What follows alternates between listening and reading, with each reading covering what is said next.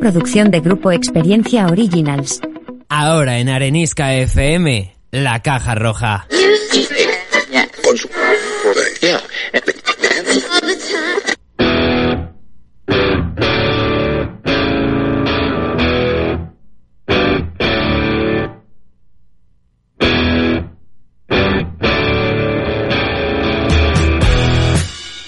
La Caja Roja, el programa de cultura, humor y mucho más de Arenisca FM.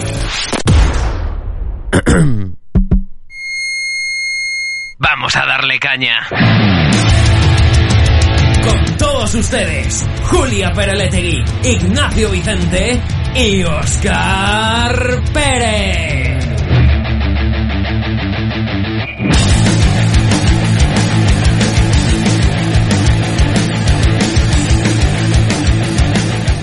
Muy buenas noches y bienvenidos a la Caja Roja. Ya sabéis, estamos aquí cada martes eh, a las 11 en areniscafm.es. En la caja roja podrás encontrar de todo, la verdad, cualquier tipo de tema, música, cine, teatro. Bueno, esto va variando según el día.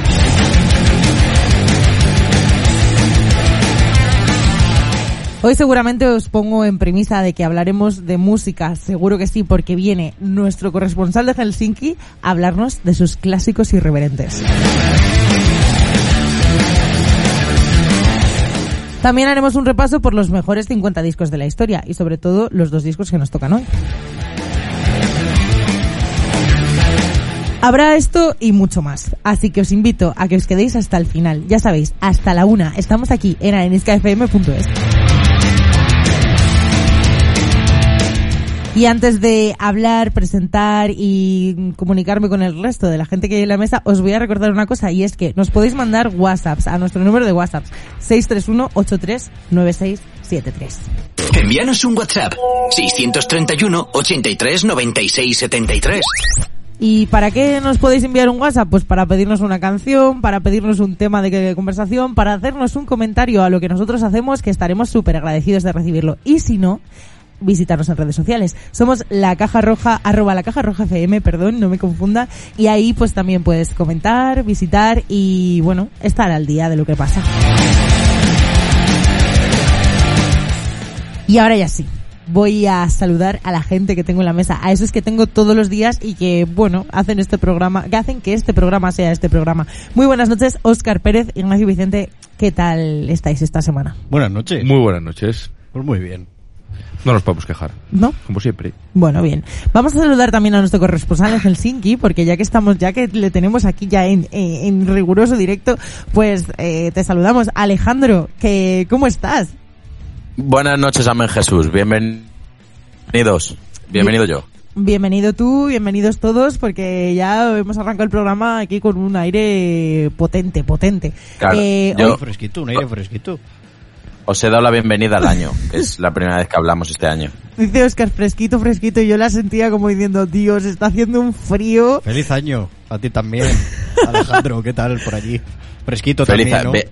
Fresquito también, sí. Por lo que sea, sí, que fresquito. 20 graditos bajo cero o algo así hará. Un poquito Sí, a la, a la, a la sombra. La sombra. más. A la sombra, ¿no? Vale, chicos, pues sin que nos vaya mucho tiempo, voy a empezar el programa como lo hacemos todos los días. A ver qué os parece.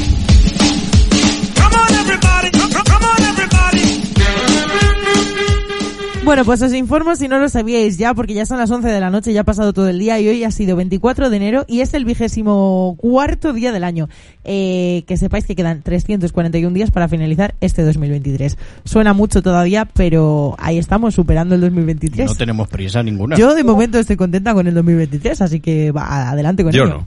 Tú no. Uy. No.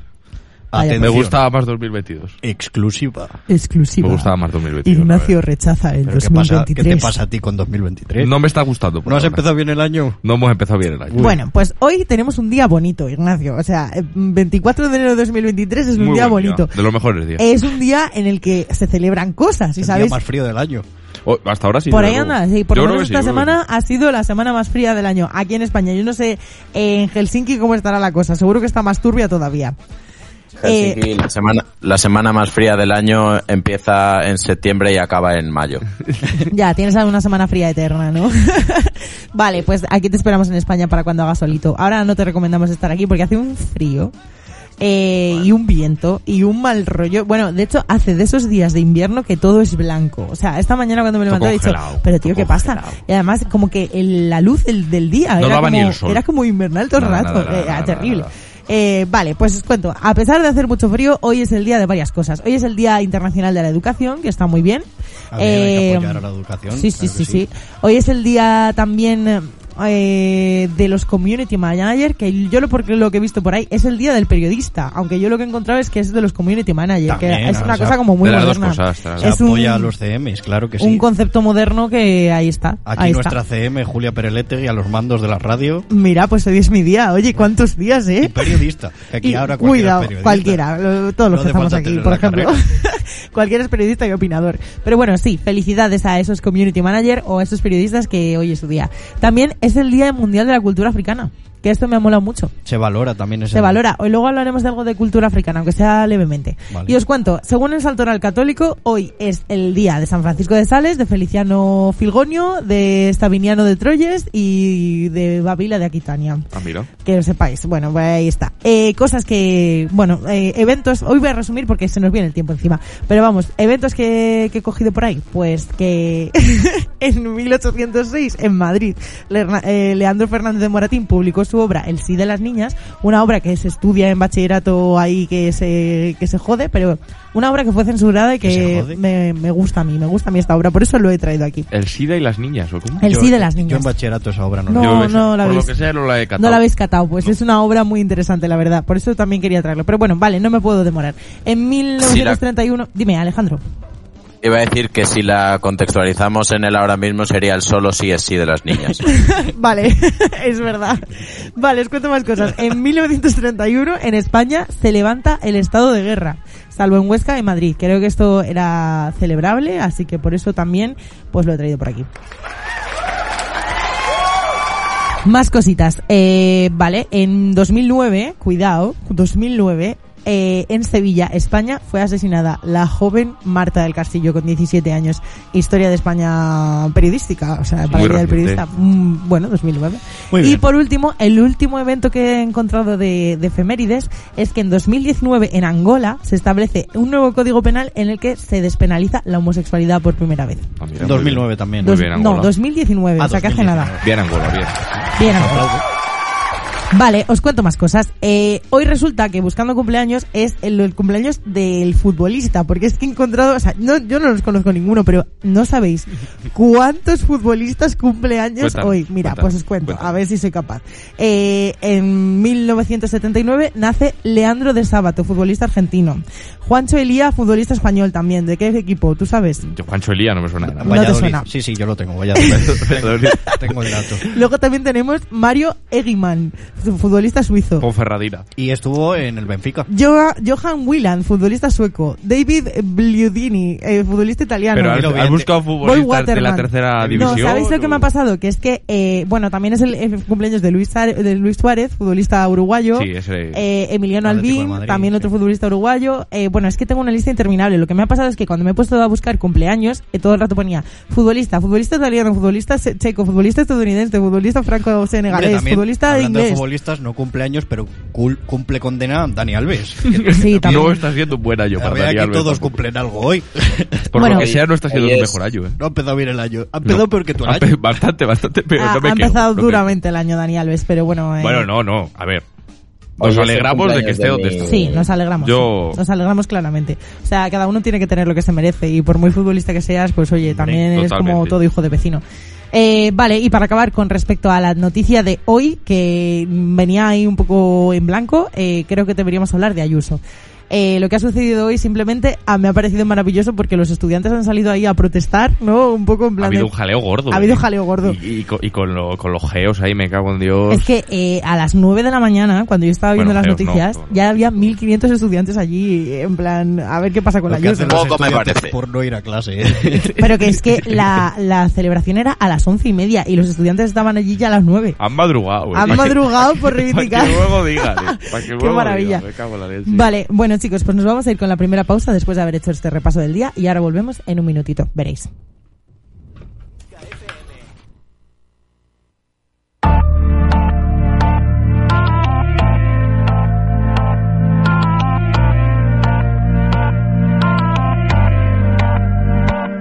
Por completarte me rompí en pedazos. Me lo advirtieron pero no hice caso.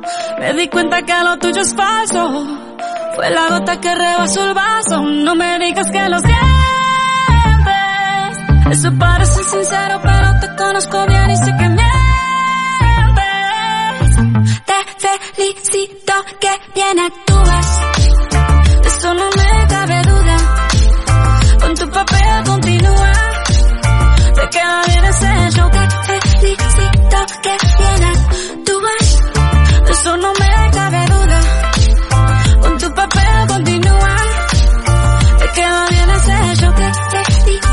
Esa filosofía barata no la compro Lo siento en esa moto, ya no me monto la gente de dos caras no la soporto. Yo que ponía las manos al fuego por ti, me tratas como una más de tus antojos. Tu herida no me abrió la piel, pero sí los ojos. Los tengo rojos. De tanto llorar por ti y ahora resulta que lo sientes. Suena sincero, pero te conozco bien y sé que mientes. Te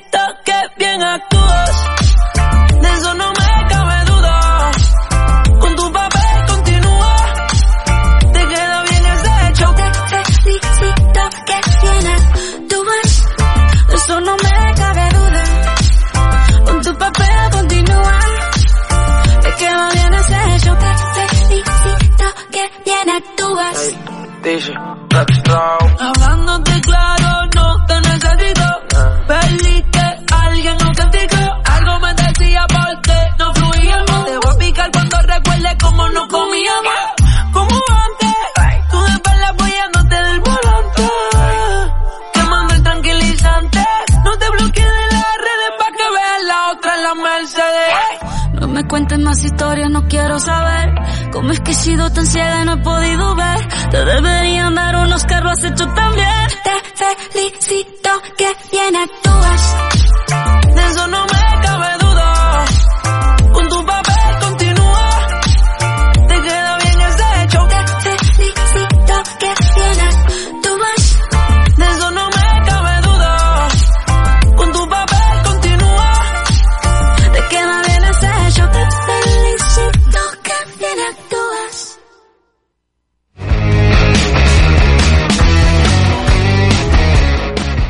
Y aquí volvemos a la caja roja. Eh, bueno, ya sabéis, estamos aquí como todos los martes y te invito a que te quedes hasta el final del programa porque esto se viene fuerte.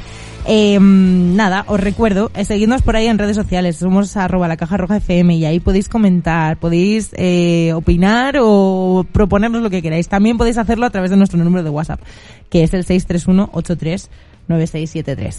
Envíanos un WhatsApp 631 83 96 73. Y no me voy a demorar más porque, mm, mm, bueno, vamos a ir directamente con la sección que hoy nos viene a traer nuestro corresponsal desde Helsinki, Alejandro Martín, que ya estaba hablando con nosotros, pero ahora lo va a hacer, bueno, en su sección. Va a hacerlo de- además de manera, no sé, no sé, hoy no sé de qué vamos a hablar. Hoy va a ser un poco psicodélico, me parece a mí, Alejandro. Hoy, buenas noches. Buenas otra vez. noches, de nuevo.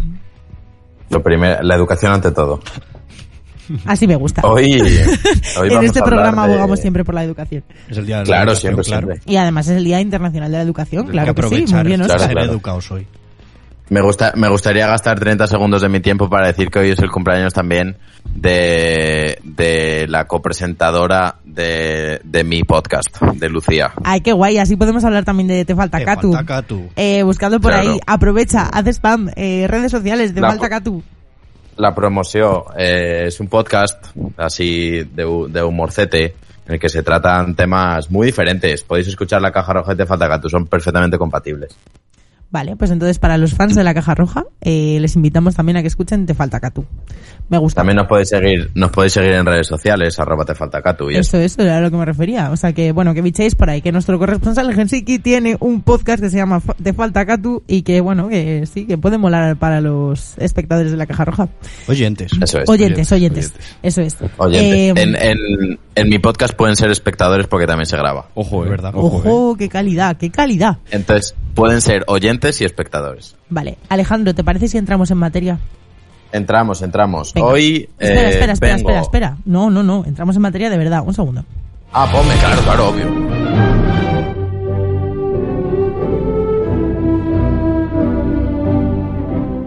Clásicos irreverentes. En la caja roja. Con Alejandro Martín.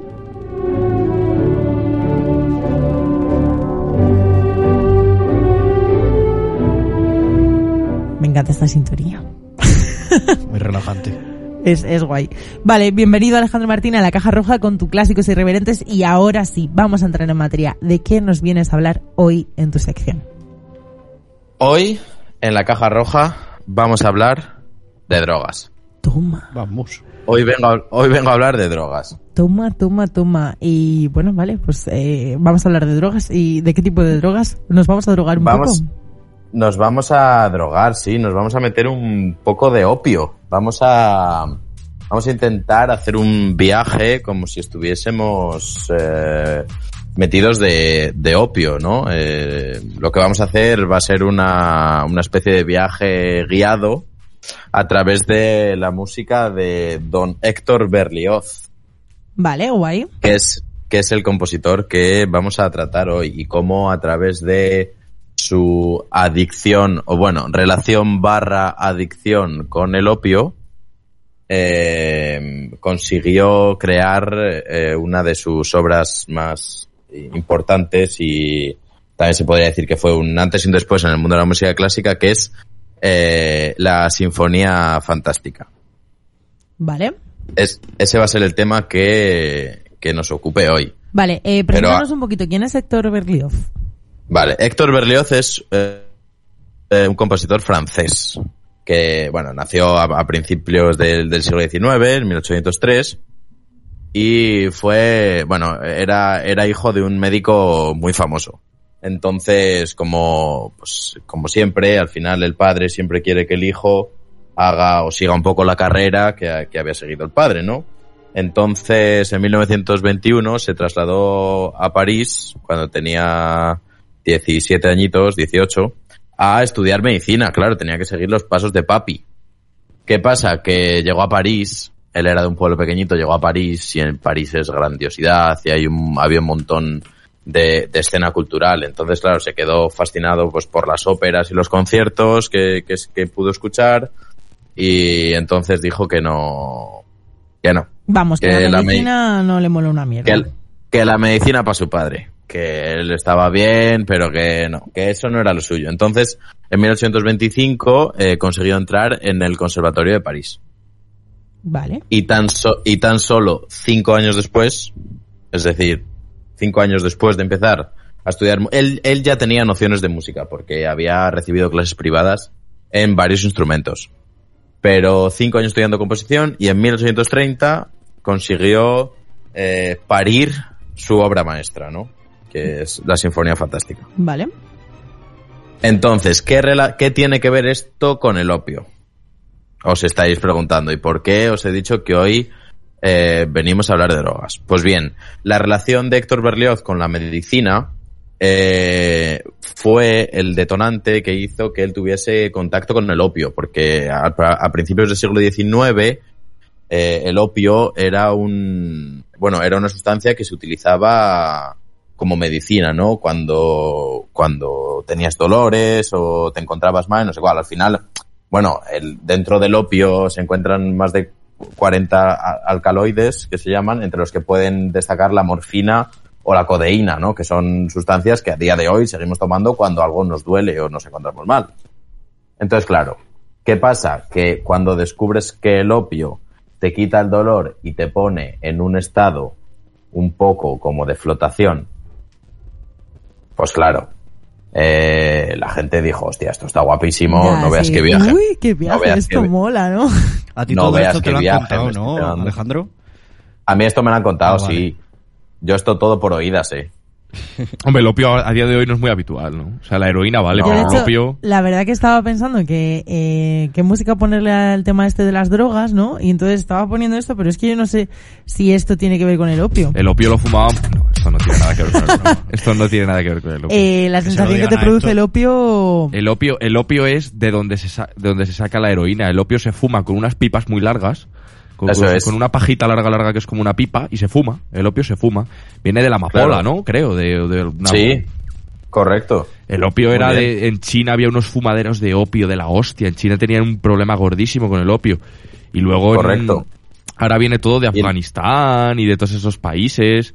Entonces hay una movida con el opio importante. Vamos, el opio es una, una Claro. sustancia súper importante porque sale la heroína de, de- de ahí. Sí. O sea, Sí, y China era, bueno, uno de los mayores productores de opio. Y entonces en, eh, en el siglo XIX hu- hubo dos guerras que se conocen como las guerras del opio, porque China decidió parar el contrabando de opio que iba desde China a Europa. Entonces, claro, los consumidores euro- europeos, entre ellos principalmente franceses e ingleses, dijeron, a mí esto que me lo has dado, no me lo quites. Y entonces hubo dos guerras del opio, una del 39 al 42, si no recuerdo, y otra alrededor de 1860. Madre mía, el opio, ¿eh? Lo que movía. no, el opio debe Porque- ser una no, cosa no, de claro, ¿no? claro. Vale, y me gusta mucho esta vinculación del opio y la música y la composición y las drogas para componer y todo esto, que creo que es un tema que siempre ha estado ahí, ¿no? Dentro de la música también. Sí, a ver, siempre se ha dicho que el músico coquetea con las drogas, que todas las estrellas del rock se meten, no sé qué. Bueno, eh, ni confirmo ni desmiento. ¿Crees que hoy vamos a, des- a desmontar esta trama o no? Eh, no, yo creo que la historia de hoy ayuda a montar esta trama. Vale, bueno, ahora vamos a volver con esta historia, pero me voy a ir con nuestra cara A, Alejandro, ¿vale? Verás qué temazo te voy a poner hoy en la cara A. Y ahora volvemos, no os vayáis, porque eh, esto de, o sea, clásicos irreverentes hoy está a tope. Eh, vale, vamos con la cara A.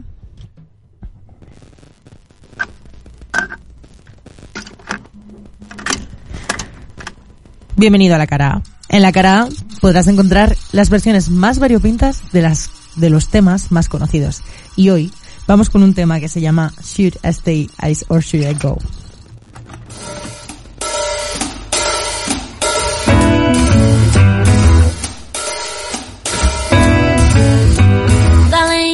Let me know. Should I stay? Should I go? If you say that you are mine, I'll be here till the end of time. So you got to let me know. Should I stay? Should I go? It's always these,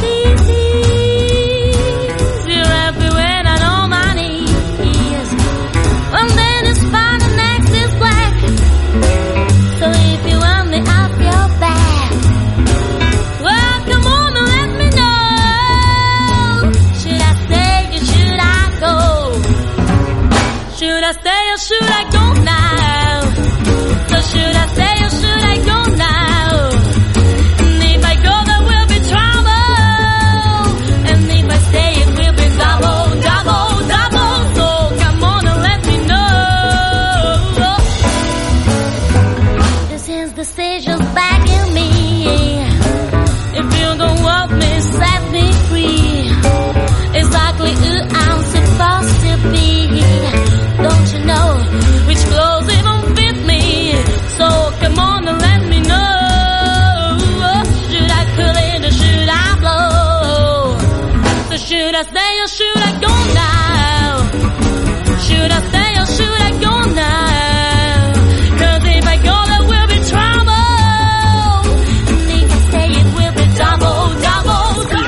números uno, los números uno, suenan solo en Arenisca FM.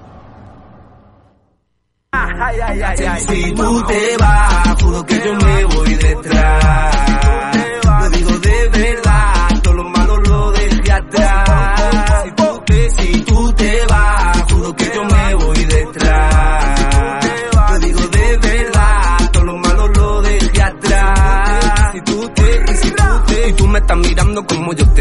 aquí, aquí sobran los comentarios, aquí no hay nada más que decir. Niña, déjate llevar, desahógate encima de mí, que si te digo la verdad, yo quiero que sea para mí. Y vamos a bailar como hay que bailar. Tú pon talanta, mí deja más atrás. Con esa cintura no más que te quiera dar, mami. Con cualquier piquete tú te ves fenomenal. Pase lo que pase, yo siempre estaré aquí para concederte un baile. Me han dicho que tienes novio que no tiene clase. Si quieres yo le doy clase para que te guaye. Y pase lo que pase, yo siempre estaré aquí para concederte un baile. Me han dicho que tienes novio que no tiene clase. Si quieres yo le doy clase para que te guaye. Si tú te vas, juro que yo me voy detrás.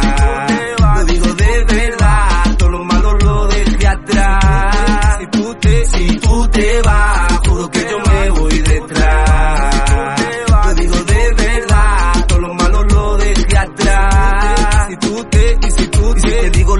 yo nunca te voy a mentir. A lo mejor tienen razón toda esa gente que habla de mí. Pero si dices que si tú nunca te vas a arrepentir, niña, montate en mi moto que nos vamos a ir de aquí. Dicen que yo ya no le meto, pero le meto cabrón. Lo que me diferencia de eso que le pongo corazón. Dicen que no le meto, pero le meto cabrón, hermano. Yo soy una leyenda como fuiste en Nueva York. Y pase lo que pase, yo siempre estaré aquí para concederte un baile. Me han dicho que tienes novio que no tiene clase. Si quieres yo le doy clase para que te guaye.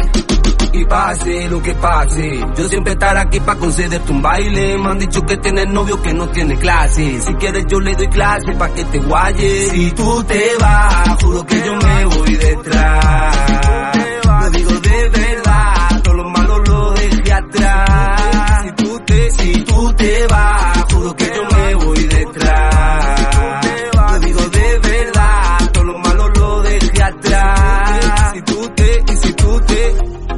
gracias a Dios ahora tú va bien.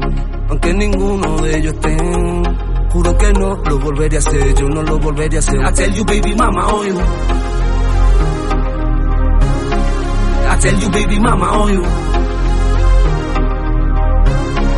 I tell you baby mama oil. Arenisca FM.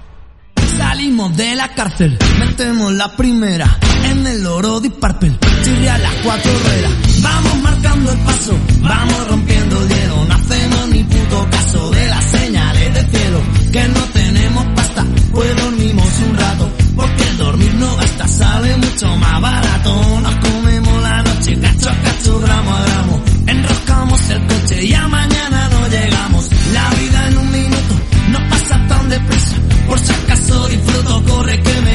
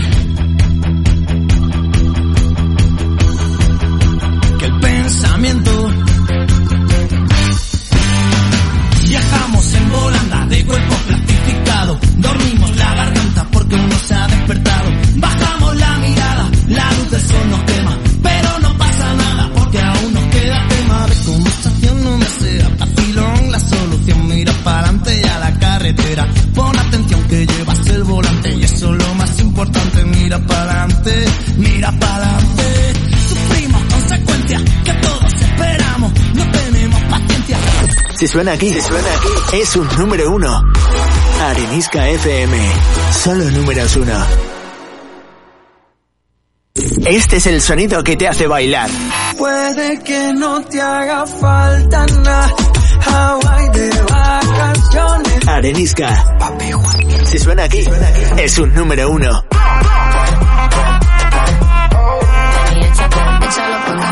La radio que te trae todas las novedades. La curiosidad me mata y no aguanto. Ya te quiero tener. Solo dime cuándo. Arenisca FM.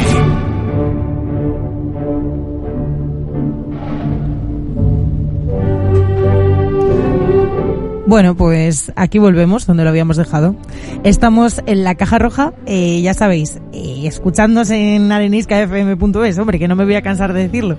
Que, mm, y estamos hoy con Alejandro Martín nuestro corresponsal desde Helsinki y su sección maravillosa que se llama Clásicos Irreverentes. Hoy estamos hablando del opio y estamos hablando de un compositor que Alejandro, mm, recuérdanos cómo se llama. Alejandro? Uf, Alejandro se ha ido. problemas con la conexión con Helsinki. Em, Alejandro, ¿estás por ahí? ¿Cómo era el nombre? Simon Belfoy. No. Eh, eh, Héctor Bertov. A Héctor Belfoy, o algo así. No, yo creo que no. Héctor Tori. Bertov. Tori. El Tori. A ver, un el segundín. A ver, voy a, voy a, voy a conectarme con Alejandro a ver Reconectando. si... Reconectando. A ver, hola Alejandro. Era Alejandro. Hola. Ahora sí, ole, ole, ole. Vale, voy a... No, no se vam- escuchaba. no, ya, nosotros a ti, a ti tampoco, pero ahora que te escuchamos, oye, genial, vamos a aplaudir. Bueno, problemas del directo, hombre. Problemas Uh, del directo. Problemas del directo, no pasa nada. Eh, vale, eh, cuéntanos un poco entonces, eh, volvemos a contextualizar. ¿Cómo se llamaba este compositor que nos estamos inventando el nombre y no puede ser?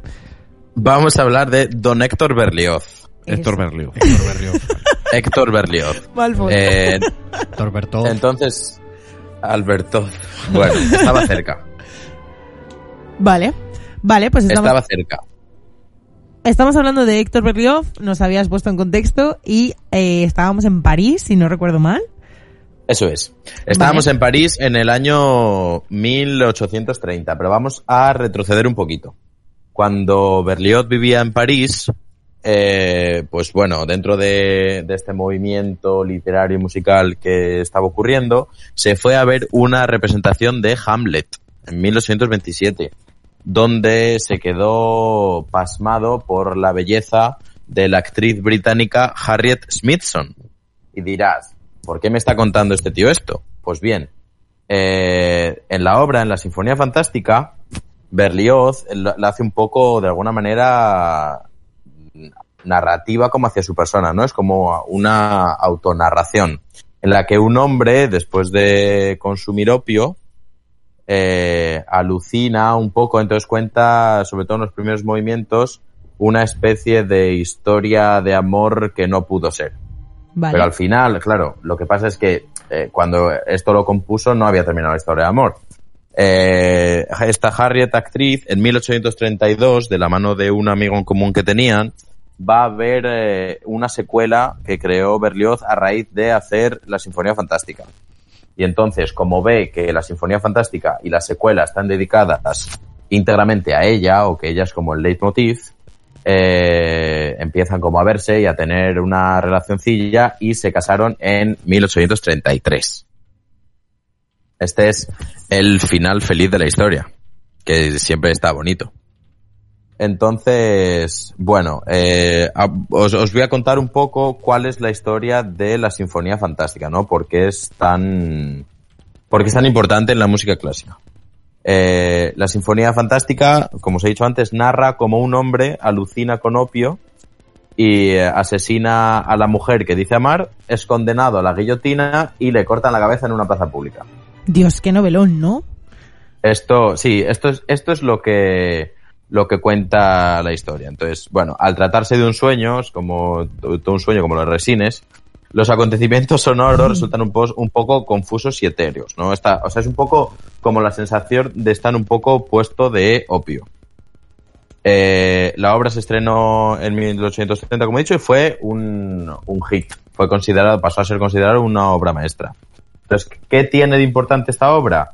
Que empieza a utilizar eh, la idea de un motivo fijo, de un tema recurrente, lo que luego desarrollaría Wagner, como hablamos en, Sí. el, en el episodio anterior, y, y fue lo, lo que luego da el leitmotiv que se ha utilizado tanto en cine, en películas, Vale, series, o sea que bla, bla, bla. eh, Héctor Berlioz es todavía más pionero en esto que, que Wagner.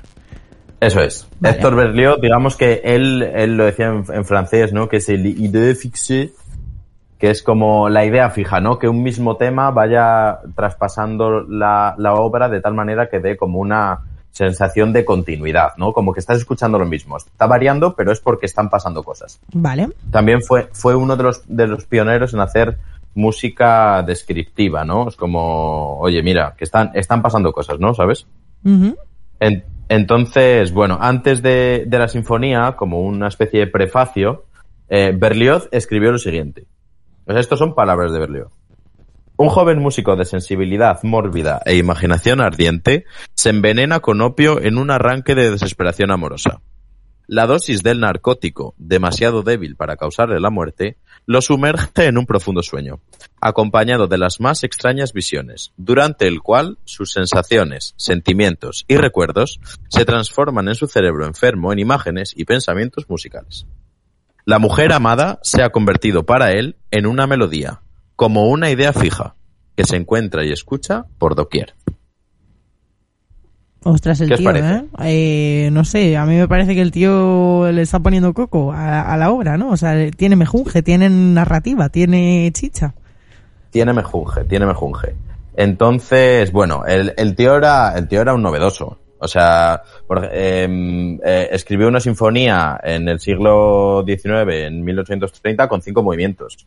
Esto antes no se hacía. Las sinfonías siempre tenían cuatro movimientos. Como una cosa, me parece que hay un ejemplo anterior a, ex- a- a esto. O sea, es como súper novedoso también. Yo barro un poco para casa aquí, que me gusta a mí. Eh, fue el primero que decidió en ponerle unas puntas de esponja a las baquetas de los timbales, que siempre habían sido de madera. Fíjate. Y dijo, esto me suena a mí como muy duro. Vamos a ver qué le podemos poner aquí para que suene un... ta-". Y él especifica en la partitura baquetas de esponja. Entonces, bueno, ahora creo que vamos a hacer un poco de escucha Vale. a la vez, a la vez que vamos eh, contando un poco qué va pasando en cada uno de los movimientos. Vale, fenomenal. Dinos ¿Qué os parece? qué vamos a escuchar primero entonces. Vamos a escuchar el primer movimiento, titulado Rêverie Passion, en sueños y pasiones en castellano, en el que, bueno, este movimiento cuenta cómo el músico consume el opio y piensa en la mujer de la que está enamorado, en este caso en Harriet, que es como, es un poco autobiográfico. Vale. Al pensar en ella, la orquesta ejecuta un tema de la amada, que es lo que vamos a escuchar, que es lo que he seleccionado, que a partir de ese momento es el que va a repetirse en todos los movimientos que vengan después, eh, transformado en otras, ma- en, en, en otras ideas o, o motivos, pero siempre con, con las mismas notas, ¿no? Como una especie recurrente. Vale. Eh, entonces, eh, a medida que el, que el opio va distorsionando su percepción de la realidad, eh, van apareciendo otra, otra especie de sentimientos que van atormentando al músico, como los celos, Vale. la angustia y la Entonces, centrándolo un poco, vamos, lo primero que vamos a escuchar es el tema de la amada, ¿no? Así, Sí, que eh, es- en formato virgen, digamos, ¿no? Eso sin es, que es el, el primer movimiento. Eso es. Vale, pues vamos a escucharlo. ¿Te parece? Vamos allá. Venga.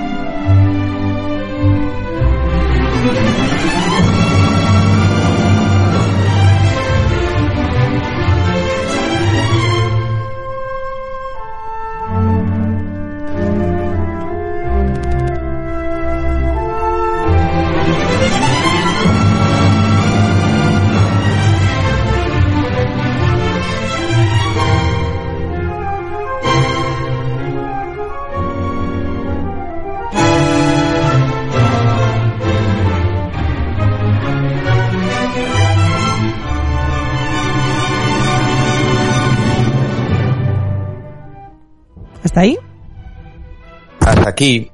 eh, el, motivo que es el que vamos a escuchar es el, que hemos podido escuchar al principio, que lo llevan las flautas y los violines que hacen toro, ese es el motivo que vamos a poder escuchar a lo largo de toda la obra.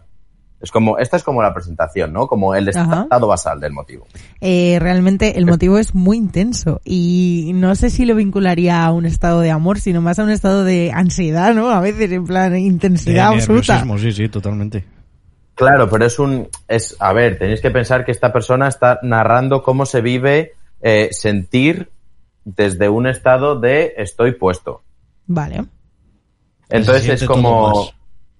Eso es, es como un tema de amor, pero también tenéis que pensar que eh, Harriet eh, no, no le quería. No era un amor correspondido, efectivamente. Eso Me ha es, sonado no te un poco a persecución, a la búsqueda de, del amor, pero con mucho nerviosismo. Es que como que en cada esquina que la veo, Y con cierta paranoia, sí, es verdad. Eh, O sea, es- bueno. tiene que ser un señor muy intenso. Tú piensas que eh, conoció a esta persona de una representación, es decir, él fue a ver una, una obra de teatro y dijo, esta señora quiero que, que se case conmigo. Pues voy y me enamoro directamente. Claro, claro, oye, oye, oye, tampoco... Entonces, bueno, la historia sigue. El segundo movimiento.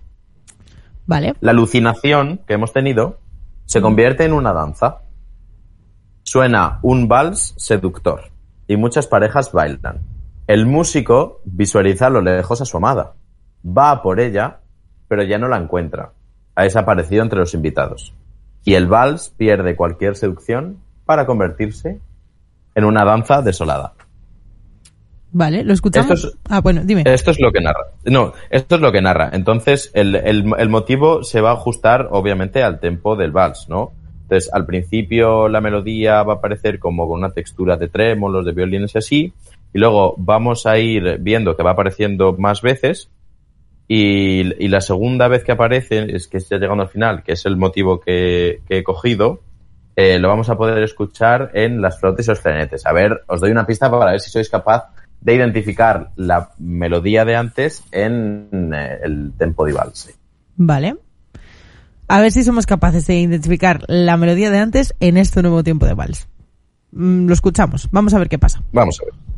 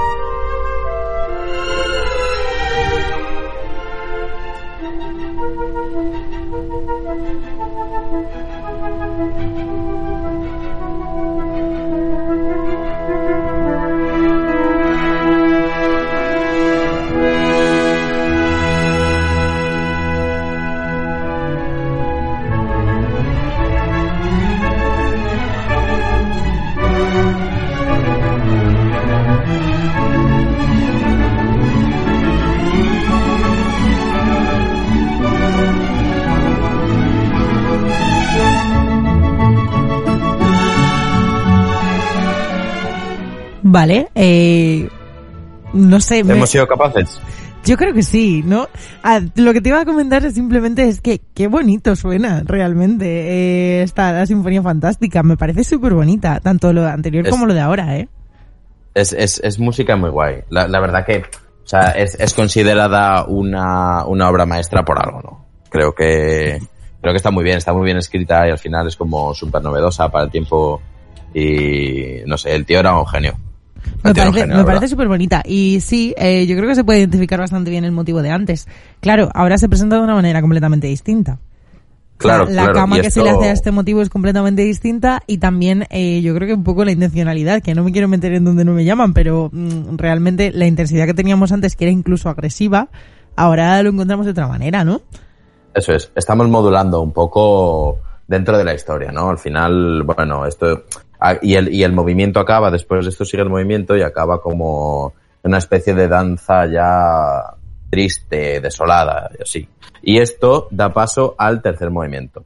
De esa danza desolada y triste, Ujú. eh, pasamos al tercer movimiento que lo tituló eh, Scène au champ, escena en los campos. Creo que solo lo voy a decir en castellano porque francés no sé. Eh, la danza triste se convierte en un campo abierto. Es decir, un campo con sus pastores, su olor a tierra, su viento agitando las hojas. Entonces, esto que e- evoca como una imagen de vamos a serenarnos, ¿no? Es como una especie, un escenario tranquilito, pacífico. Sin embargo, nuestro protagonista eh, pues no logra sentir este sentimiento de calma, de estar tranquilo. Le atormentan un poco los presagios y, y a medida que va pasando el, el movimiento, se va llegando como a un momento de mucha tensión que puede llegar a evocar cierta angustia, como diciendo, vale, sí, estamos intentando estar tranquilos, pero lo estamos consiguiendo regular. Vale. Entonces, en- a lo largo de todo este movimiento, el tema va apareciendo, ¿no? Porque es como, es una reminiscencia que va teniendo el personaje en la cabeza, como, vale, intenta estar tranquilo, pero es que mira, mi amor, que no sé qué, que no sé cuál. Entonces, vamos a escuchar una tercera versión del mismo tema, pero, bueno, en, en una escena en el campo. Vale, vamos a intentar escucharlo, a ver, a ver cómo suena esto. Eh, de momento, vale, a ver si nos vemos en el campo.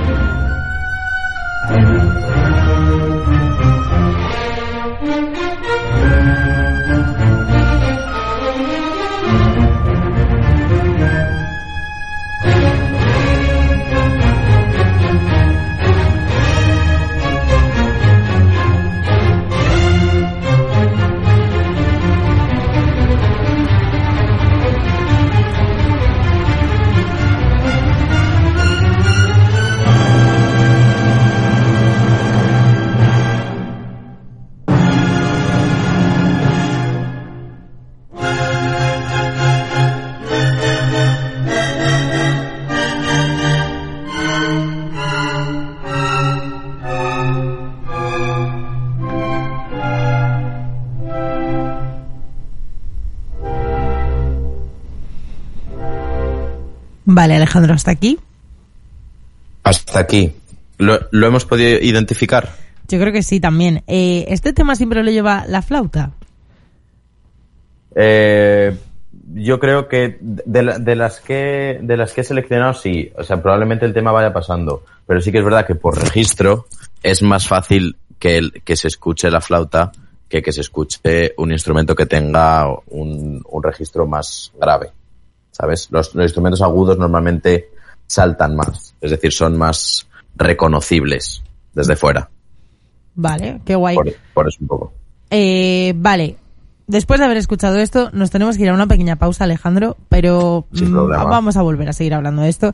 Eh, me parece como que esta ida al campo tampoco es muy alentadora ni muy tranquilizadora para, para nuestro compositor.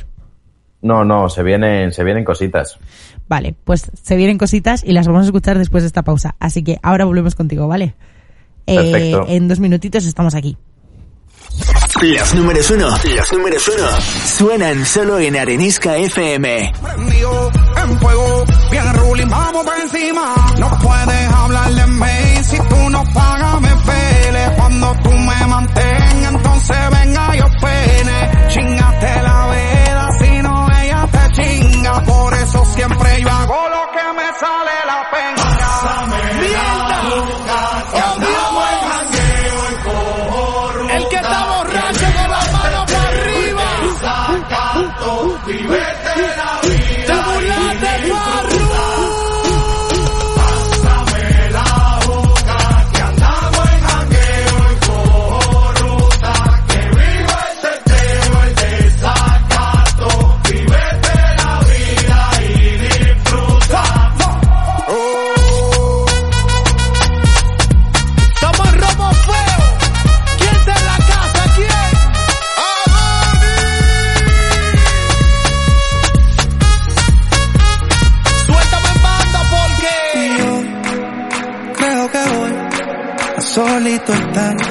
cuando me muera. no me tengas atrás que te funde. He sido el incomprendido, a mí nadie me ha querido, tal como soy. Cuando tú me mantengas Y yo creo que voy a solito estar cuando me muera. Es más, te puedo decir algo.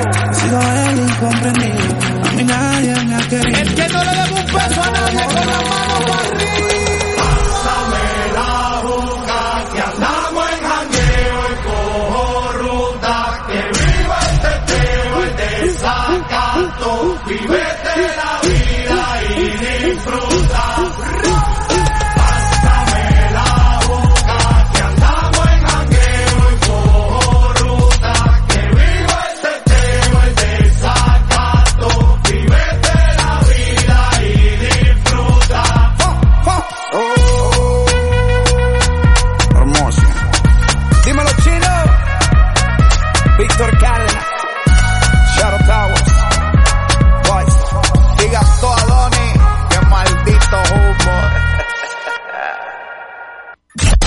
Arenisca FM.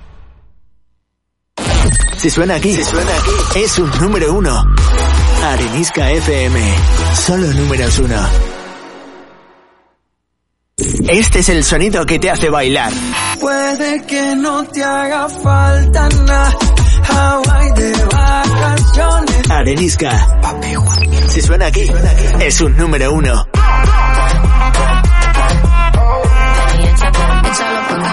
La radio que te trae todas las novedades.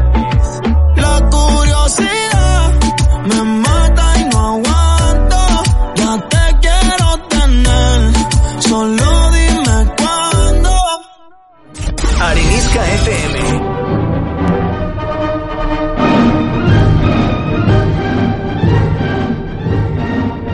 Bueno, eh, volvemos a la caja roja y lo hacemos eh, volviendo a nuestra sección, una de nuestras secciones favoritas, que nos la trae nuestro corresponsal en Helsinki, Alejandro Martín. Esta sección se llama Clásicos Irreverentes y para poneros un poco en contexto, os voy a dejar que os hable Alejandro. Alejandro, vamos a volver a poner en contexto a la gente por si acaso alguno acaba de llegar a este programa Claro. y que sepan de qué estamos hablando. Para los que acabáis de llegar, esta noche estamos hablando del opio, de los viajes de opio, en concreto del caso de Héctor Berlioz y la Sinfonía Fantástica. Eh, me- está cual es encantando una- la sinfonía fantástica, te lo digo. Me parece que es una música impecable, es súper bonita. Eh, gracias por traernosla porque me parece preciosa.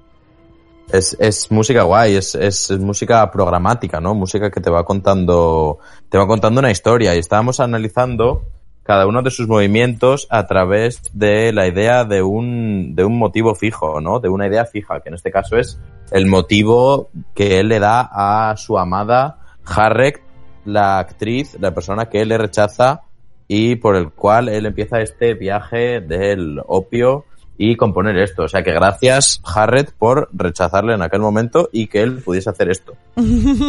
A ver, bueno, también tenemos que darle las gracias al opio, ¿no? Porque aquí hay varios factores que, Sí. que, que ya trabajan. eh, entre ellos, claro, sí. yo lo que estoy entendiendo es, vale, un desamor eh, que le afecta bastante, ¿no?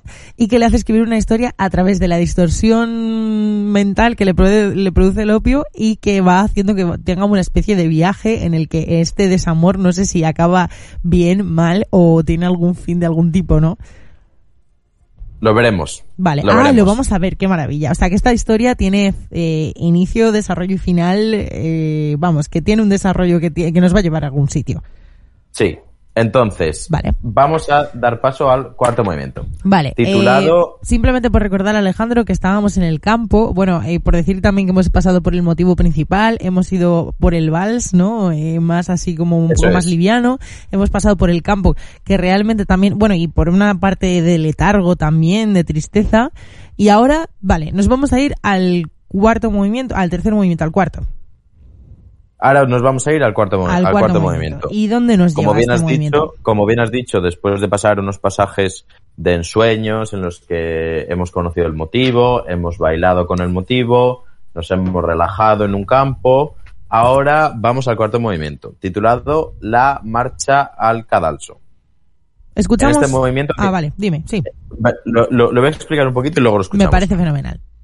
En este, además lo vamos a escuchar de- desde el principio, porque aquí es donde entra una de las novedades que os comentaba antes. Aquí es donde se empiezan a, ut- a utilizar las baquetas de esponja al principio de la obra. Esto lo, esto lo vais a escuchar al, al principio, lo primero. Eh, el principio tiene un tono un poco de, como de héroe, pero al final es una marcha. Entonces, esto cuenta una alucinación que tuvo nuestro protagonista en el que asesina a la mujer amada. Entonces, es juzgado y condenado a la guillotina. Mientras el verdugo lo conduce hacia las cuchillas, es todo esto que vamos a escuchar al principio, todo este tema que es como muy de marcha, de andar. Y luego haremos una pequeña parada y moveremos nuestro eh, cursor dentro de la música hasta el minuto 6 en punto, Vale. en el que vamos a escuchar eh, cómo al llegar a, a la parte de la cuchilla, lo último que escucha antes, o lo último que se imagina en su cerebro, antes de que caiga la hoja que va a proceder a cortarle el cuello, a darle el golpe mortal, sea, lo veremos. Vale. Vamos a escuchar primero ese inicio, ¿no? Sí. Venga. A ver cómo suena esto.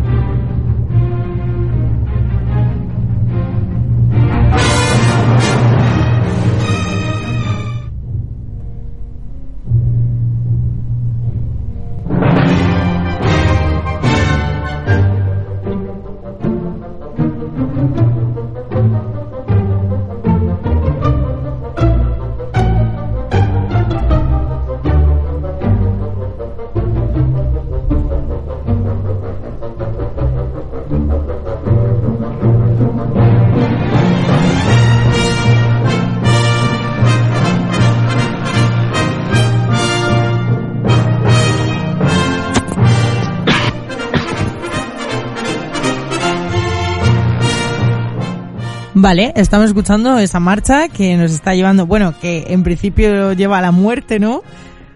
Lleva a la muerte, efectivamente. Le lleva, bueno, al, a la guillotina, ¿no? Es como los, los instantes de paseo, digamos, ¿no? Como de marcha, vestidos un poco de marcha triunfal, ¿no? Pues al final de esta melodía,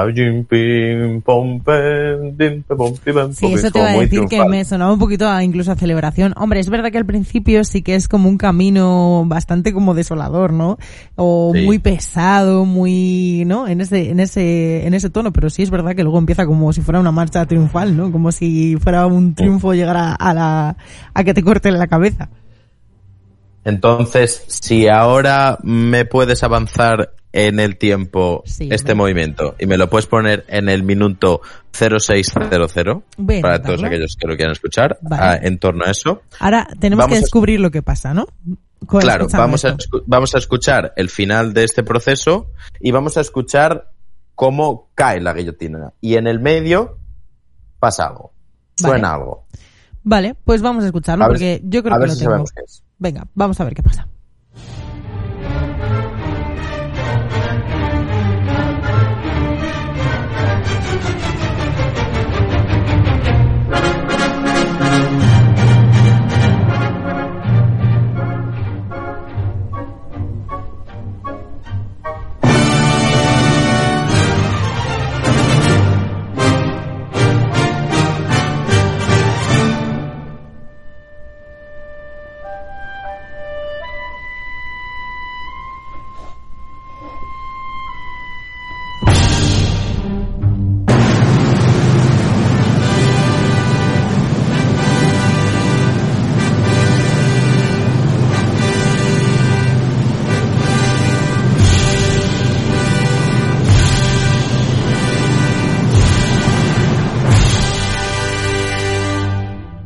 ¿Qué ha habido ahí? ¿Una plegaria o algo así? ¿Qué ha habido ahí?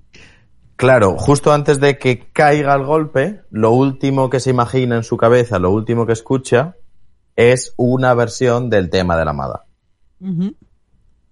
Una, una versión que, que parece como salvadora realmente, justo antes de, de la muerte, ¿no? Sí, es como que todo, o sea, todo se para después de este pum, chan, pam, chan, chan, y de repente, ojo, ojo, ojo, ojo, ¿qué está pasando? Pero no es más que una especie de, mm, de recuerdo vago del tema de, de la amada antes de que Vale, a ver ese recuerdo vago.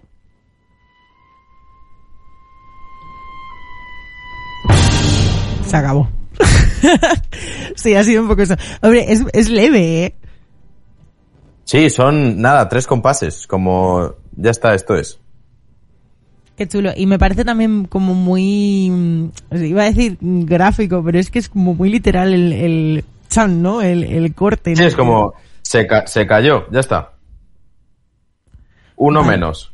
Vale, y entonces después de este delirio en el que le cortan la cabeza, en el que eh, recuerda a su amada, ¿qué es lo que sucede? Llegamos al quinto movimiento, el último movimiento, titulado Sueño de una noche de brujas. Vale, o sea, hace un poco referencia al Shakespeare del que hablábamos antes, que claro, que conoce a su amada en Hamlet, pues en sueño de una noche de, de brujas. Eso es. en este caso. Entonces, eh, después de la muerte, como hemos escuchado, o sea, al final esto es un spoiler, ya sabemos cómo acaba la historia, ¿no? Nos queda un movimiento, pero ya sabemos que nuestro protagonista está muerto. Porque hemos escuchado la guillotina caer. Vale. Entonces, después de, de morir, llega una fiesta de monstruos, demonios y brujas. Qué guay. La, la amada aparece durante, durante un instante en el que él se ilusiona con la fantasía de que todo haya sido una pesadilla, ¿no? Es como, joder, ya está, pero al final tú estás aquí y todo está bien y estamos guay y estás aquí al final.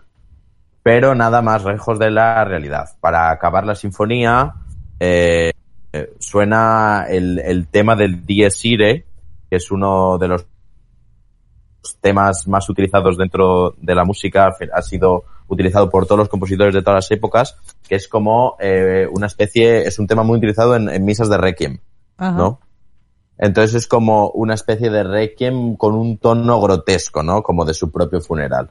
Vale, es lógico, ¿no? Que aparezca algo grotesco en- dentro de este sueño eh, evocado por el opio, ¿no? O sea, es como que el- tiene que deformarse esta idea de, del requiem, de, de la solemnidad. Eso es. Vale. Entonces, yo, como- yo no lo he y- escuchado todavía, yo estoy especulando sin haberlo escuchado, ¿eh? Y ahora, en el quinto movimiento, cuando cae al, al infierno, vamos a volver a escuchar el tema, pero como con un toque de infiernillo, ¿no? Como con un toque de, de, de- de demonio, de bruja, de... Vale. Vale, pues vamos a escucharlo a ver qué pasa. ¿Te parece? Perfecto. Venga, vamos allá.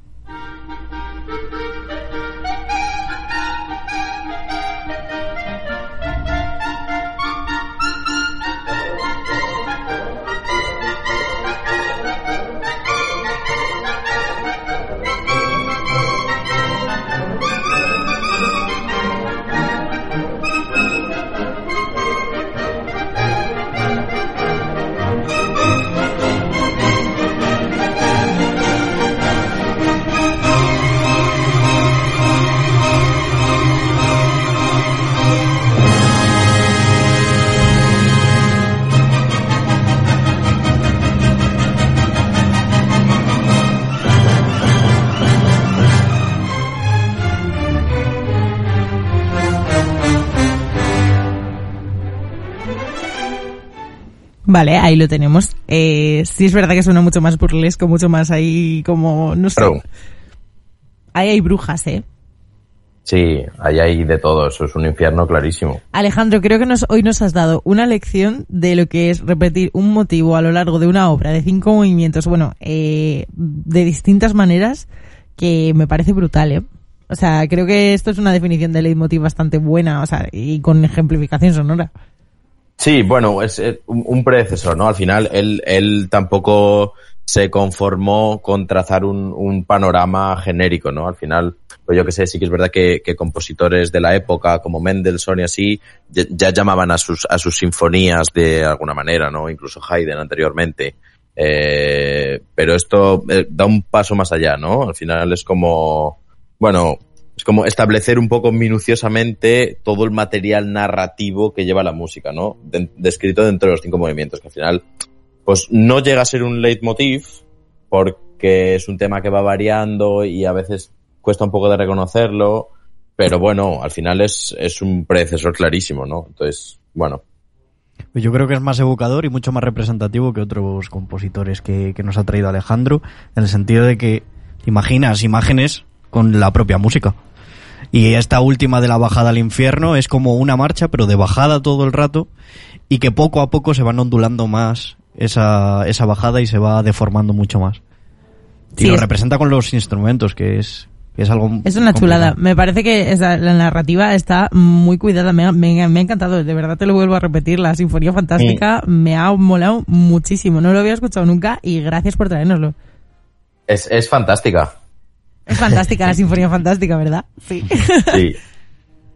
De hecho, bueno, él de- después de escribir, eh, bueno, tuvo una, una trayectoria, un- una trayectoria de, de obras muy importante, pero también, o sea, como compositor, eh, hacía cosas súper novedosas y escribió un tratado de armonía y de orquestación en 1843, si no recuerdo mal, que se sigue utilizando a día de hoy. Es decir, eh, muchas veces cuando buscas una manera novedosa de cómo hacer las cosas o cómo orquestar un motivo y tal, la gente recurre a este libro, ¿no? Y ya, o sea, pasado casi 200 años y se sigue utilizando este libro. O sea, fue una persona icono dentro del mundo de la música clásica, no solo por lo que hacía, sino por cómo lo hacía. Pues me gusta mucho que nos lo hayas presentado, que nos lo hayas traído de esta manera. Me parece que ha estado súper guay. Una pregunta, Alejandro. ¿Es recompensada esta relación, esta, esta música con, con la actriz?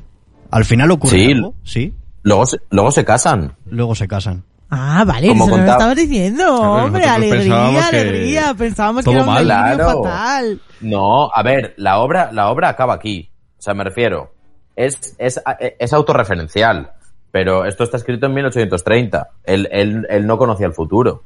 Ya, ya, ya. Entonces, la, la obra como obra acaba aquí.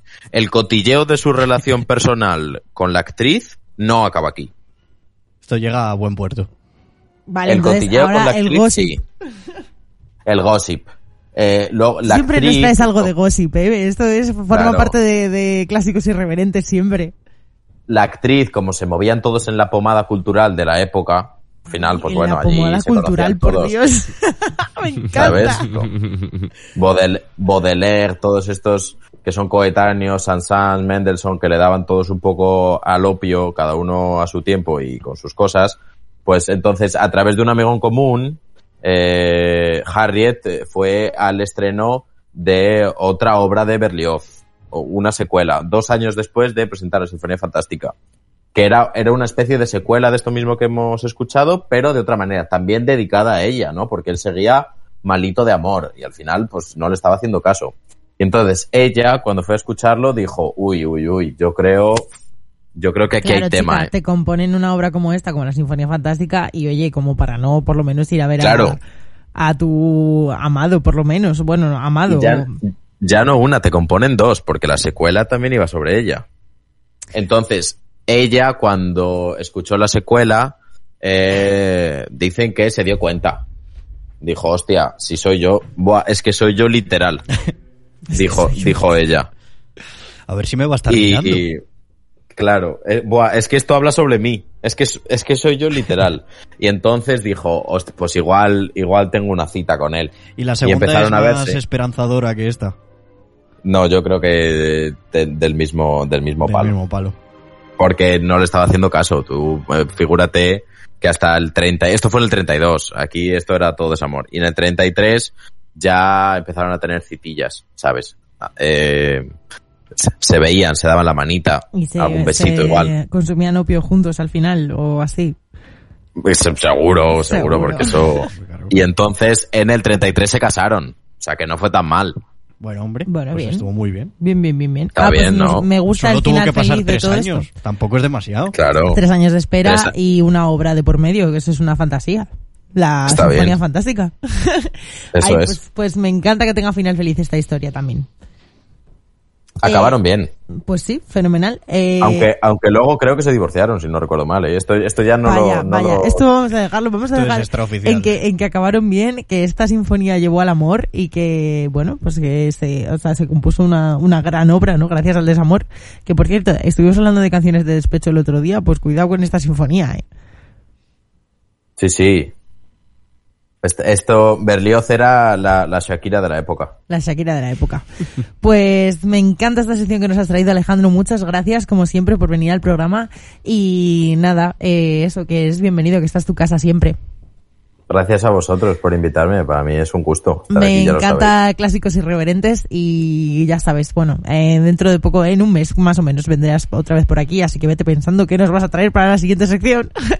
Nos vemos, nos, nos vemos dentro de muy poquito. Hablaremos de muertes, de drogas, de desamores, nunca se sabe con esta sección. Y Lo siempre, veremos. siempre, siempre habrá gossip, porque aquí en esta sección siempre hay gossip. Que la música clásica es muy de gossips. Eh, pues nada, muchas gracias Alejandro, ya sabes, eh, esta es tu casa y eres bienvenido a la Caja Roja siempre. Muchísimas gracias.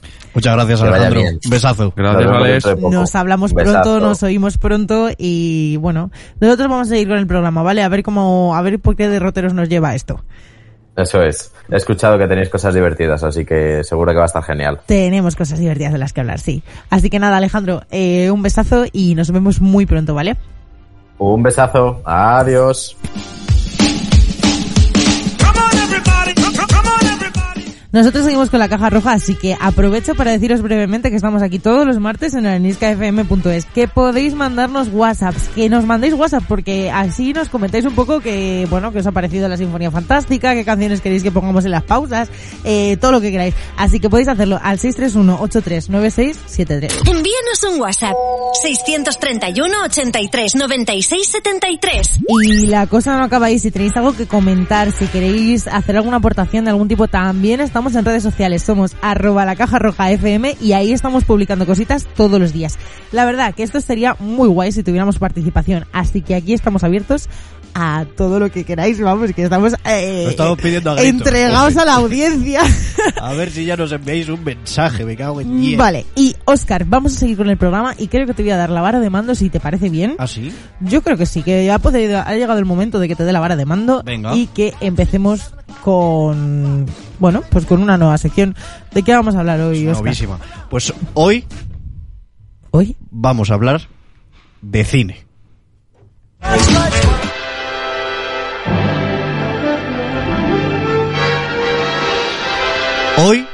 Repetimos la entrada, Ah, entramos otra vez. vamos a hablar de cine.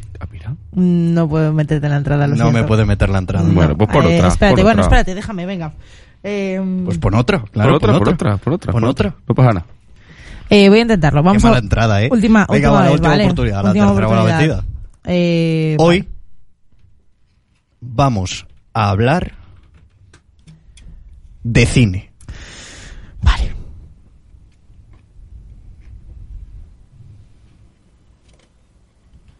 Nada. Uy, no está saliendo esto. Que no quiere. esto Lo de- siento. de eh, no siento. Vale, vale, pues vamos a hablar de Bueno, cine. pues venga, vamos a hablar de cine. Vamos a ver. ¿Recordáis que la última vez que hablamos de cine, no en este programa, sino en el programa hermano, que es el de Actívate, Radio Show, hablamos de la evolución del sexo en la historia del cine? Bueno, yo creo que lo hablamos en la, Eso caja, fue en la roja. caja roja. Eso fue la caja. Ah, Yo- bueno, sí, es verdad. Eso hicimos fue en un la cambio caja roja. raro. Hicimos un semicambio. Ah, Vino- fue el día que vino Alberto. es verdad, Es- vino, es vino Alberto a presentar y ahora hicimos esa sección. Vino José Luis Arenisca a presentar aquí. Eh, el jefe del programa de los guarros y entonces tú dijiste voy a hablar del sexo en la historia y hoy has venido a hacer la segunda parte. La segunda parte, efectivamente. Vale. No sé si recordáis. Yo recuerdo algunas cosas y recuerdo que nos quedamos justo en un momento. Años 60 o mm, sea, años nos quedamos. 60. que yo te digo una cosa, sexo no había habido todavía. O sea, había habido algún beso, habido alguna roces, insinuación. besos, Había habido censura del beso y no hablamos del código Hayes, que también Hablamos era, del código Hayes, ese sí. código que censuraba todas aquellas películas, escenas o cosas, porque eran nada, cositas. Se daban un beso y ya lo tenían que censurar, se tocaban un poquito y ya lo tenían que censurar. Hablamos, eh, lo último que hablamos es de Marilyn Monroe, que Sí, salió en la- por primera vez en la portada de la Playboy. Y, mm, Yo y sí, te digo una cosa, Oscar. La cuestión es que yo me quedé ahí en ese momento que dije aquí ni sexo ni nada. O sea, Bueno, pues ahí, hoy- en esos años el cine y el sexo mm, poca cosa había. Hoy nos adentramos un poquito más en los años 60 y en los años 70 y aquí ya la cosa va siendo más grave dentro del el sexo o va evolucionando Vale. un poquito más, ¿no? Entonces, en 1960 el código Hayes ya estaba prácticamente muerto, estaba herido de muerte, le habían pegado un balazo, pero en la Legión Católica de la Decencia aún tuvo, tuvo tiempo para, para condenar públicamente a Besame Tonto, una película de Billy Wilder en 1964, que creo que sí que tenemos un temita de, de Sí. Kiss Me Stupid, Sí. y aquí podemos introducirlo.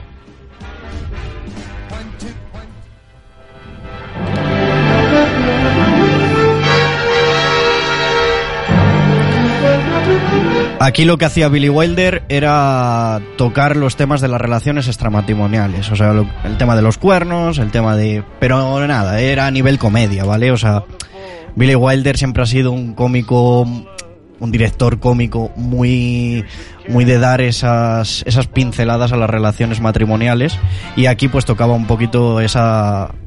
Intentaba esquivar la censura que había en ese momento en el, en el cine Que muchas veces a través del humor sí que podemos esquivar la censura, que eso es muy interesante también. Pues, ¿qué dijo la crítica? Fue considerada como escena y de mal gusto. Vaya. Realmente no hay ninguna escena explícita de No hay sexo. nada explícito, no hay sexo todavía. Eh, lo que sí se hizo, por ejemplo, en España es que la censura cortó una de las escenas en la que era más que evidente la infidelidad de la esposa del protagonista. Y aquí sí, España lo cortó de raíz. Vaya. A ver, si la censura la tenemos religiosa y católica, eh, es lógico que tan- esté tan mal eh, tener sexo como ser infiel a, a- a tu matrimonio. Sobre Entonces, bueno, la censura ahí está. Aquí en España, sí. y ahora entramos con otra canción un poquito más más de más gustosa, a ver, súbela.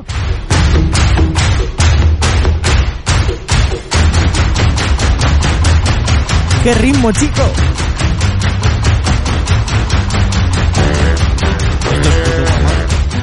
que es una de las canciones de una de las películas que yo vi ayer, que fue Babilón, que os la recomiendo mucho porque también es una oda al cine y repasa ese cambio que hubo, que también lo comentamos la última vez en esta sección, del cine mudo al cine al cine sonoro en la época de los años 30 en Estados Unidos y todas las fiestas que montaban. Así que una recomendación que tiro por aquí. Vale. Pues la MPAA en este momento, que se llama, bueno, para que lo entendáis es la Motion Picture Association of America, que fue creada en 1922 con el objetivo de velar por los intereses de los estudios de Hollywood y a ellos debemos también en parte la introducción del código Hayes en toda esta cultura. Aunque no fueron muy estrictos con su aplicación y ya en 1956 jugaron un papel esencial de la notable revisión del código Hayes que se hizo entonces, pero fue tras el fichaje de Jack Valentí en 1966 como nuevo presidente cuando las cosas empezaron a cambiar, ¿vale? La MPAA introdujo un sistema de calificación un poquito más antiguo que el que tenemos ahora, por edades. En 1968, por el cual las películas eran clasificadas para todas las edades con la letra G, eh, para adultos eh, y menores de 16 años según el criterio de los padres con la letra M, prohibidas para menores de 16 años que no estén acompañados por un adulto con la letra R y además se introdujo la calificación X, que son aquellos títulos que solo podían ver los mayores de 18 años. Eso es que solo podían ver los mayores, vamos, o sea... Las películas X. Sí. El truco aquí estaba en que los propios productores de las películas podían adjudicarse la calificación X sin necesidad de la aprobación de la MPAA. ¿Esto que lleva? Pues que se aprovechen, de lo cual no tardaron en aprovecharse muchos de estos y multitud de cintas pornográficas pues pasaron con esta categoría para poder aspirar a una mejor distribución. Si la propia Asociación del Cine en Estados Unidos te pone una categoría vas a tener mejor distribución en, en pantalla. Vale, Oscar, te tengo que hacer una pequeña interrupción. Nos tenemos que hacer una pequeña pausa, pero yo creo que es buen momento para ver qué pasa justo después de esto. Vale. Y a ver si el sexo de verdad llega al cine en esta segunda, en esta segunda fase de esta sección. ¿Tú crees que llegaremos a algún punto? o- Llegamos, hoy llegamos a algún Mm, punto. uf. El sexo también con calma, ¿no? Es Hay que llegar, hay que, llegar, Hay que llegar. Vale, pues vamos despacito, pero llegamos. Eh, os voy a dejar con un temazo y ahora volvemos.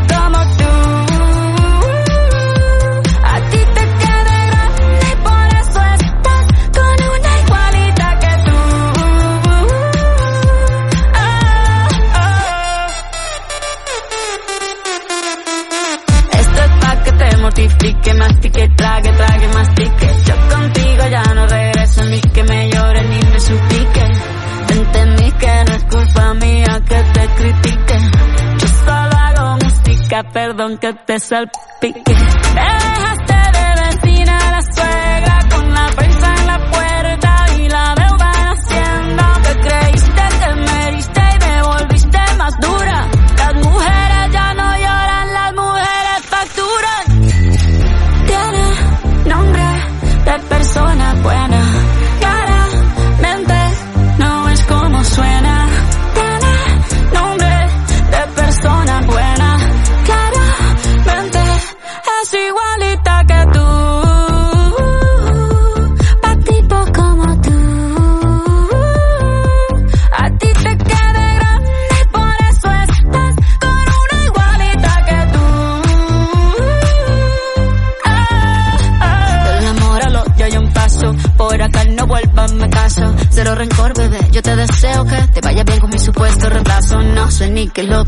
Pasó. Estás tan raro que ni te distingo. Yo valgo por dos de 22. Cambiaste un Ferrari por un Twingo. Cambiaste un... Los números uno, los números uno, suenan solo en Arenisca FM.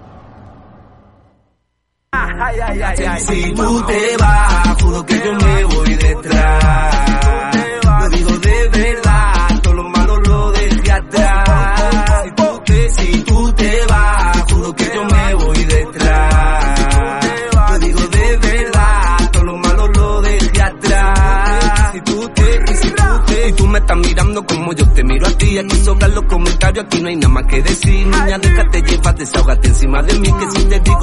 yo quiero que sea para mí. Y vamos a bailar como hay que bailar. Tú pon talanta, mí déjame atrás. Esa cintura no más que te quiera dar, mami. Con cualquier piquete tú te ves fenomenal.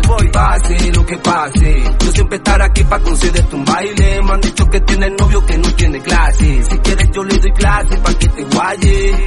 Y, y pase lo que pase, yo siempre estaré aquí para concederte un baile. Me han dicho que tienes novio que no tiene clase. Si quieres yo le doy clase para que te guaye. Si tú te vas, juro que yo me voy detrás.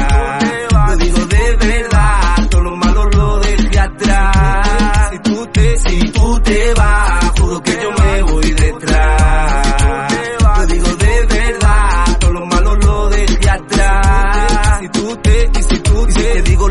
yo nunca te voy a mentir. A lo mejor tienen razón toda esa gente que habla de mí. Pero si dices que si tú nunca te vas a arrepentir, niña, montate en mi moto que nos vamos a ir de aquí. Dicen que yo ya no le meto, pero le meto cabrón. Lo que me diferencia de eso que le pongo corazón. Dicen que no le meto, pero le meto cabrón, hermano. Yo soy una leyenda como fuiste en Nueva York. Y pase lo que pase, yo siempre estaré aquí para concederte un baile. Me han dicho que tienes novio que no tiene clase. Si quieres yo le doy clase para que te guaye.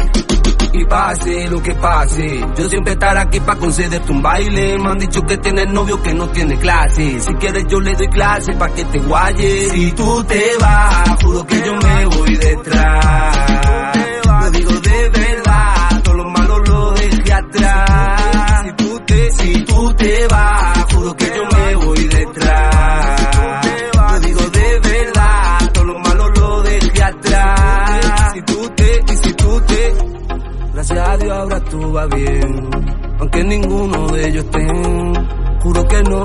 Volvería a hacer, yo no lo volvería a hacer. I tell you baby mama, oh you.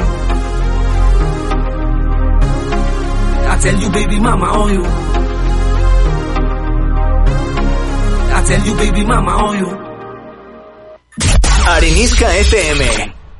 Salimos de la cárcel, metemos la primera en el oro de Purple, chirria las cuatro ruedas. Vamos marcando el paso, vamos rompiendo el hielo, no hacemos ni puto caso de las señales del cielo.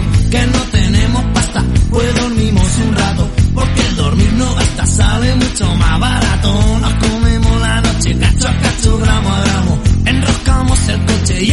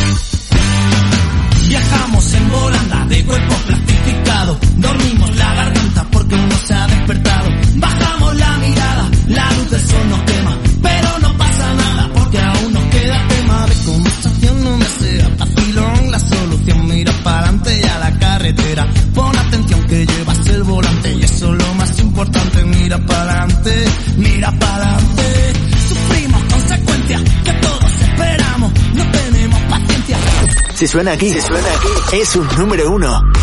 Arenisca FM, solo números uno. Este es el sonido que te hace bailar. Puede que no te haga falta nada. Hawaii de vacaciones. Arenisca. Si suena aquí, es un número uno.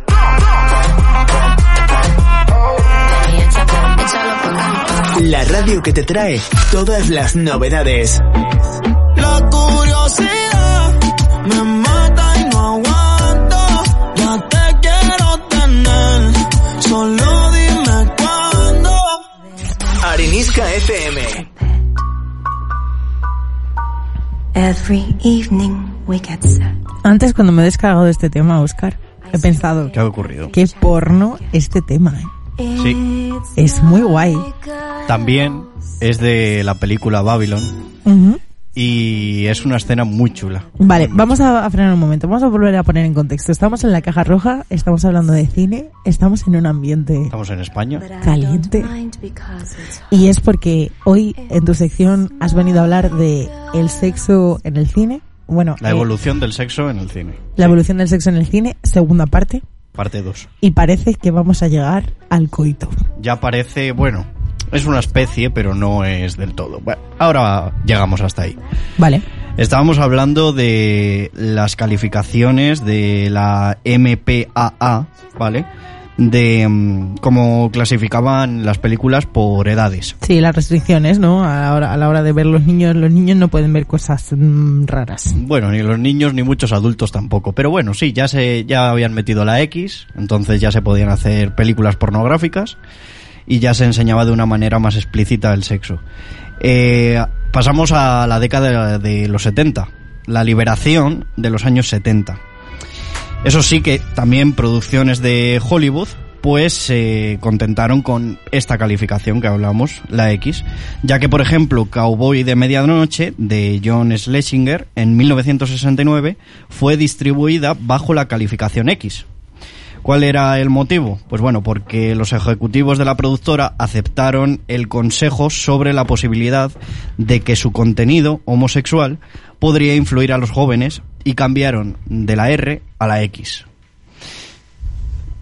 O sea que volvemos a- a- al, al tema de siempre, ¿no? Homosexualidad vetada también. Homosexualidad, O sea, ya mejor si llevarlo a la Si el sexo estaba vetado ya, es que homosexualidad, sodomía, satán. Vale. ¿Y entonces qué? Eh, el Oscar a Mejor Película y los cambios en el sistema de calificaciones de 1970, por ejemplo, de la R pasó a ser para menores de 17 años, pues hizo que eso cambiaran para su relanzamiento en 1971, de esta película que estamos hablando, de Cowboy de, de Medianoche, que bueno, por otra parte, por hacer un paréntesis, eh, este título le da el nombre al programa que tiene José Luis García, que hablan también de, de cine. Vale. Aquí recuperó en el 71 la calificación inicial y pasó a ser eh, calificación R, de nuevo. Llega en 1972 El último tango en París. No sé si habéis visto esta película. Mm, por el nombre, no. La y verdad. otra vez, como en la primera parte, que aparece el nombre de Marlon Brando, ¿vale? En nuestro repaso histórico. Qué provocador, Marlon Brando. Esta es una cinta de Bernan- Bernardo Bertolucci que la convirtió en todo un fenómeno mundial. Pero su éxito no estuvo exento también de polémica, ya que por ejemplo en Italia llegó a ser confiscada por su contenido pornográfico y Bertolucci acusado de delitos de obscenidad. En 1976 se ordenó la destrucción de todas las copias y Bertolucci llegó a perder, entre otras cosas, su derecho a voto durante cinco años. Vaya. Esto es una introducción Va, que os moderno, quiero ¿eh? hacer porque si no habéis visto la película os voy a explicar por qué ocurre todo esto, este castigo que a priori parece bastante grave, Sí. pero veremos que podría haberlo sido más, ¿vale?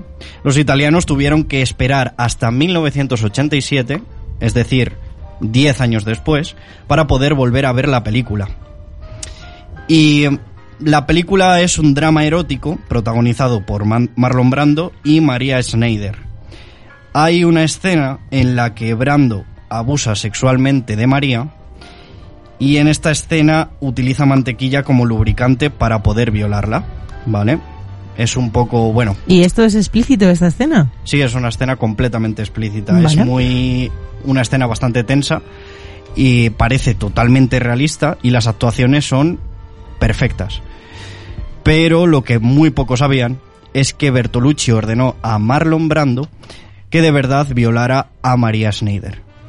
Te lo iba a decir cuando has hablado de Bertolucci. O sea, Yo, por lo que he leído últimamente de él, hay como muchísimo hate a él y como muchísima mm, cancelación por... Yo tampoco, la, la verdad es que no te sé hablar mucho de él, nos hablarás tú de él, porque he visto pocas películas suyas, pero es que he leído muchos, muchos, muchos artículos y mucha gente italiana hablar de que Bertolucci como que lo tienen muy cancelado y eso que es probablemente uno de los directores más importantes de, Es uno de los... de Italia y de Europa, o sea... Y también, por otro lado, directores más duro que una de las primeras escenas que nos traes realmente en el que hay sex- sexo explícito sea una violación y encima una violación real. real, sí, sí. No, no, es una violación real. Si veis la película, eh, bueno, yo, o sea, la película está muy bien, es, es un clásico y es una obra de culto, pero no recomiendo verla porque vas a ver una violación real en cámara. Entonces, si quieres ver una violación real, pues puedes ver esta película, pero no lo recomiendo. Entonces, lo peor de todo, lo peor de todo no es la violación, sino que ella, María Schneider, no sabía lo que iba a suceder en la escena. Así que cuando vemos la película, de nuevo, vemos una violación Sí, captada y la- por las la O cámaras. sea, ahí ves el reacción- miedo real de ella, ¿no? Claro, la porque si no reacción lo real, sabía... claro. Todo esto lo confesó el mismo Bertolucci en una entrevista que la tenemos por ahí. Si quieres la puedes poner, está en inglés, pero bueno, está subtitulada. Si quieres la puedes ir traduciendo Vale. mientras, mientras lo comenta. Esto es como si para darle realismo a una película de, de guerra matas gente de verdad, ¿no? O sea, como que es algo que... Te lo cuenta aquí Bertolucci. Vale, vamos a escucharlo. The scene sequence of the butter. La escena de la mantequilla. Uh, Se nos ocurrió a Marlon y a mí la mañana antes de rodarla. before, um, uh, before shooting it. I've been Me porté de un modo horrible con María, porque no le dije lo que iba a pasar. I didn't tell her what was going on because I Quería su reacción como chica, no como actriz. Aquí puedes avanzar unos segunditos porque pone una música y hasta que él vuelve a hablar. Vale, y yo creo que ya me dio. Incluso también... Eh, a ver, perdón, a ver, espérate. Vale, voy a coger un pelín antes Sí, para sí, que sí, nos sí. enteremos de todo. Traducción simultánea, al final tiene sus... Sí, sí, a ver. Yo creo que ya me dio incluso también Marlon porque no le contamos el detalle del que usó mantequilla como lubricante. Me siento muy culpable por ello. uh, the butter used as, as a lubricant. Um, and uh, st- I still feel very guilty for that. But I feel guilty by Culpable pero no arrepentido. No, A veces en cine tenemos que ser muy fríos. to obtain something. I think that uh, you have to be completely free. Uh, I didn't want No quería que María fingiera su humillación, su rabia. Quería que María la sintiera. I wanted Maria to feel, not to act, the rage and the humiliation. Pues aquí está el testimonio de eh, bueno, fuerte, un ¿no? director que, que sí, que ha sido muy importante para la historia del cine europeo, del cine italiano, pero que ha hecho, bueno, ha sido cómplice de una violación y ha sido el, precursor de esa, de esa misma violación. Eh, cabe destacar también que María, después de esto, María tenía 19 años, ¿eh? En esta película. Después de esto tuvo una vida muy marcada por las drogas, intentos de suicidio, internamientos en centros psiquiátricos y cuando grabó esta película, ella aún era virgen. Dios. Uf, qué mezcla de, de circunstancias. Y en, el, en el- la otra cara de la moneda tenemos la peor cara de la moneda y en la otra cara de la moneda, la cara hipócrita de la moneda, Bertolucci tuvo que enfrentarse a varios juicios, que esto es lógico, pero finalmente acabó nominado a los Oscars del 73 y ganando el de mejor película con esta película Ah, y siendo uno de los clásicos y obras de culto más recordados de los años 70. Eh, fue prohibida en Canadá y provocó también un, dela- un debate nacional dentro de, de la nación canadiense. Cuatro votos a favor y cinco en contra del Tribunal Supremo. Prohibida también en Chile o Portugal y en España despertó mucho interés para aquel que viajaba a Periñán, que es un pueblito que hace frontera con Francia, para ver este tipo de cintas que estaban prohibidas dentro de la sociedad española y tardarían un tiempo todavía en exhibirse dentro del país. Entonces, sí, fue prohibida por esta escena, pero, pero también premiada. Bueno, eh, me dejas un poco sin palabras, me dejas un poco fría, la verdad. no sé qué Es decirte. O sea, una de- sí, lo único que te voy a preguntar ahora mismo es, ¿Habrá una tercera edición de la evolución del sexo en el cine? ¿Llegaremos Sí. a un punto mejor? En el siglo XX-XXI hemos tenido, bueno, en el siglo XXI hemos tenido mejores experiencias con el sexo en el cine. Hemos tenido muchas mejores experiencias. Mejor que una violación, yo creo que a sí. poco, ¿no? O sea- Sí, hemos tenido mejores experiencias y destacar también que en el año 72, creo que fue, se estrenó la película pornográfica, una de las primeras, Garganta Profunda, que, que bueno, eh, es bastante profunda la película a nivel de personajes, en la construcción de personajes, pero es puramente po- pornográfica. Entonces aquí ya existe el, el sexo en el cine. Vale. Eh, pues voy a cortarlo todo, chicos. Y se acaba esta sección de cine. Y yo os he traído una cosa. Y bueno, a ver qué os parece, pero os voy a contar un cuento. Perfecto. Un cuento.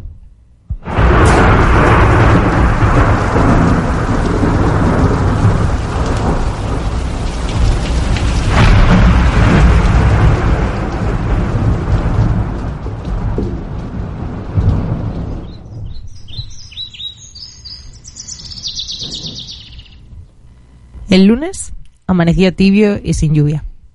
Don Aurelio Escobar, dentista sin título y buen madrugador, abrió su gabinete a las 6 de la mañana.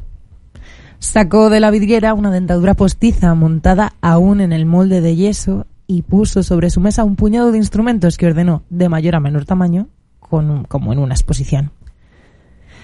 Este hombre era rígido, enjuto, con una mirada que raras veces correspondía a la situación, como la mirada de los sordos. Cuando tuvo las cosas dispuestas sobre la mesa, rodó la fresa hacia el sillón de resortes y se sentó a pulir la dentadura postiza. Parecía no pensar en lo que hacía, pero trabajaba con obstinación. Después de las ocho hizo una pausa para mirar el cielo por la ventana y pensó en esas cosas que, a pesar de la gravedad de la situación, se habían convertido en una rutina. Al cabo de un rato siguió trabajando, con la idea de que antes del almuerzo volvería a llover. La voz destemplada de su hijo de 11 años lo sacó de su abstracción. Papá, ¿Qué? que dice el alcalde que si le sacas una muela, Dile que no estoy aquí. estaba puliendo un diente de oro. Lo retiró a la distancia del brazo, lo examinó con los ojos a medio cerrar. En la salita de espera volvió a gritar su hijo. Dice que sí estás, que te está oyendo. El dentista examinó de nuevo el diente. Solo cuando lo puso en la mesa con los trabajos terminados, dijo, Mejor. volvió a operar con la fresa. De una cajita de cartón donde guardaba las cosas por hacer, sacó un puente con varias piezas y empezó a pulir el oro. ¡Papá! Que... Aún no había cambiado la expresión. Dice que si no le sacas la muela, te pega un tiro. Sin apresurarse, con un movimiento extremadamente tranquilo, dejó de pedalear la fresa. La retiró del sillón y abrió por completo la gaveta inferior de la, de la mesa. Allí estaba el revólver. Que pase. Hizo girar el sillón hasta quedar frente a la puerta, la mano apoyada en el borde de la gaveta. El alcalde apareció en el umbral. Se había afectado media mejilla. En la otra, hinchada y dolorida, tenía una barba de cinco días. El dentista vio en sus ojos agotados muchas noches de desesperación. Cerró la gaveta con la punta de los dedos y dijo suavemente, Siéntese. Buenos días. dijo el alcalde. Buenos. Mientras servían los instrumentos, el alcalde apoyó el cráneo en el cabezal de la silla y se sintió un poco mejor. El gabinete era pobre. Una vieja silla de madera, la fresa de peda- del pedal, una vidriera con pomos de loza. Cuando sintió que el dentista se acercaba, el alcalde afirmó los talones y don Aurelio Escobar le movió la cara hacia la luz. Después de observar la muela dañada, ajustó la mandíbula con una cautelosa presión en los dedos. Tiene que ser sin anestesia. Tiene un absceso, una grave infección. No podemos pinchar. Está bien. Dijo, y trató de sonreír. Eso sí, el dentista no le correspondió. Llevó a la mesa de trabajo la cacerola con los instrumentos hervidos y lo sacó del agua con unas pinzas frías, todavía sin apresurarse. Después de todo, la escupidera, eh, eh, después rodó la escupidera con la punta del zapato y fue a lavarse las manos. Todo esto lo hizo con calma, de una manera ceremonial. Eso sí, sin mirar ni un momento, a aquel hombre sentado en la silla del paciente que parecía estar sentado realmente en la silla eléctrica. Era una cordal inferior. El dentista abrió las piernas, apretó la muela con el gatillo caliente. El alcalde aferró las barras de la silla, descargó toda su fuerza en los pies y sintió un vacío helado en los riñones, pero no soltó un suspiro. El dentista solo movió la muñeca. Sin rencor, más bien con, una amargura, ter- con una amarga ternura, dijo. Aquí nos paga 20 muertos, teniente. El alcalde sintió un crujido en los huesos de la mandíbula, y los ojos se le llenaron de lágrimas. Pero no suspiró hasta que no sintió salir la muela. Entonces la vio a través de las lágrimas. Le pareció tan extraña su dolor que no pudo entender la tortura de sus cinco noches anteriores. Inclinado sobre la escupidera, sudoroso, jadeante, se desabrochó la camisa y buscó a tientas el pañuelo en el bolsillo del pantalón. El dentista le dio un trapo limpio. Séquese las lágrimas. El alcalde lo hizo, estaba temblando. El dentista, mientras, se lavó las manos y le dio algunos consejos de tratamiento. Le dijo que se acostara y que hiciera buches con agua y sal. El alcalde se puso de pie. Se despidió con un displicente saludo militar y se dirigió a la puerta estirando las piernas, sin abrochársela todavía la camisa. Me pasa la cuenta. ¿A usted o al municipio? Preguntó el dentista. El alcalde no lo miró. Cerró la puerta y dijo a través de la red metálica. Es la misma vaina.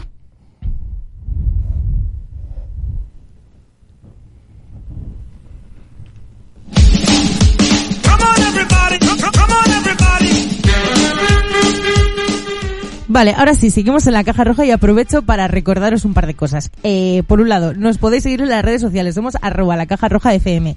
Y ahí podéis comentar, mm, no sé, eh, proponer, decirnos lo que queráis, porque ahí podemos mm, comunicarnos con, nos- con vosotros. También podéis hacerlo a través de nuestro número de WhatsApp, que es el 631-839673, que a ver si nos mandáis algún WhatsApp, majos, a ver si nos decís algo, qué os ha parecido el programa, qué canciones queréis que pongamos, qué os ha parecido el tema de clásicos irreverentes, el cine, el sexo en el cine, todas estas cosas. Así que hacerlo al 631-839673. Envíanos un WhatsApp. 631 83 96 73. Y bueno, eh, ahora sí voy a aprovechar, ya que tengo un minutito de más, que os voy a poner la cara B. Eh, hoy tenemos una cara B muy especial, ¿vale? Hoy en la cara B, bueno, no sé si presentar primero la cara B o presentar primero este tema, pero os digo, vale, vamos, vamos directamente con la cara B.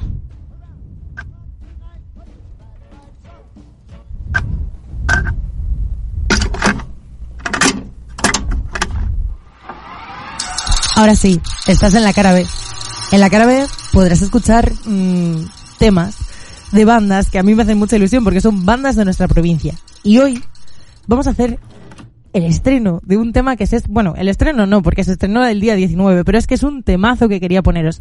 Esto es el nuevo tema de The Son of Good que se llama Raíces, así que espero que lo escuchéis con mucho amor y que, bueno, pues les deis mucho amor a ellos porque van a sacar un discazo y se lo merecen.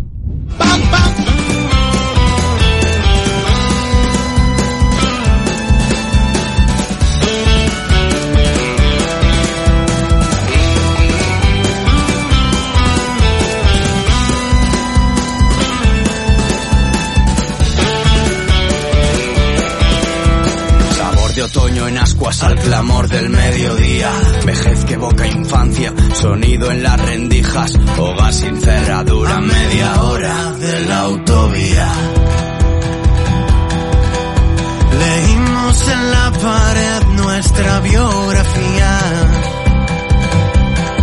Ya se pondrá el tiempo amarillo en mi fotografía. Y mis raíces en rompan filas me recuerdan que no tengo dónde huir. Que esta pena ya sea dueña de mis esquinas, recorriendo un camino que acaba en mí. De la lumbre de las migas del membrillo. Del azúcar en las muelas. De las canchas de los higos, de las cuerdas, de los ritmos que florecen del añoro. de la risa de la abuela. Tenemos raíces, la energía del crecimiento, la fuerza del amarre. Somos algo tan grande como una insignificante semilla.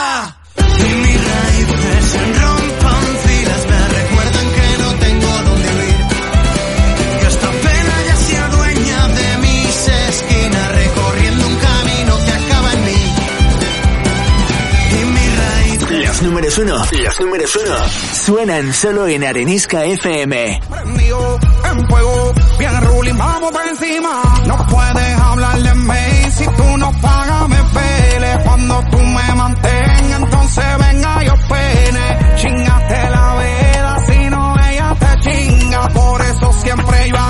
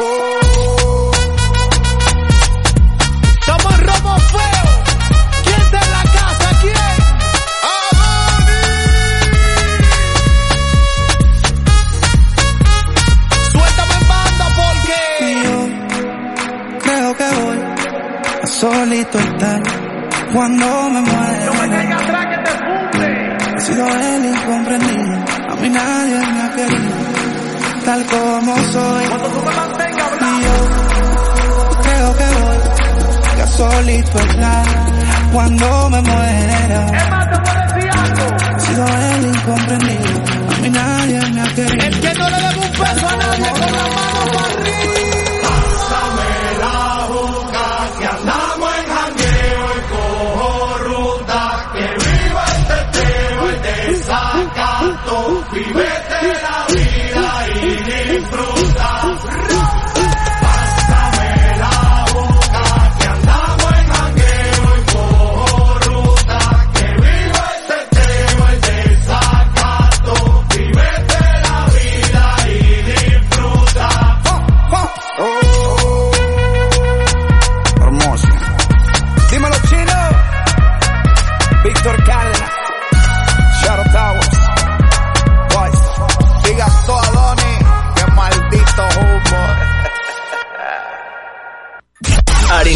FM. Si suena aquí, si suena aquí, es un número uno. Arenisca FM. Solo números uno.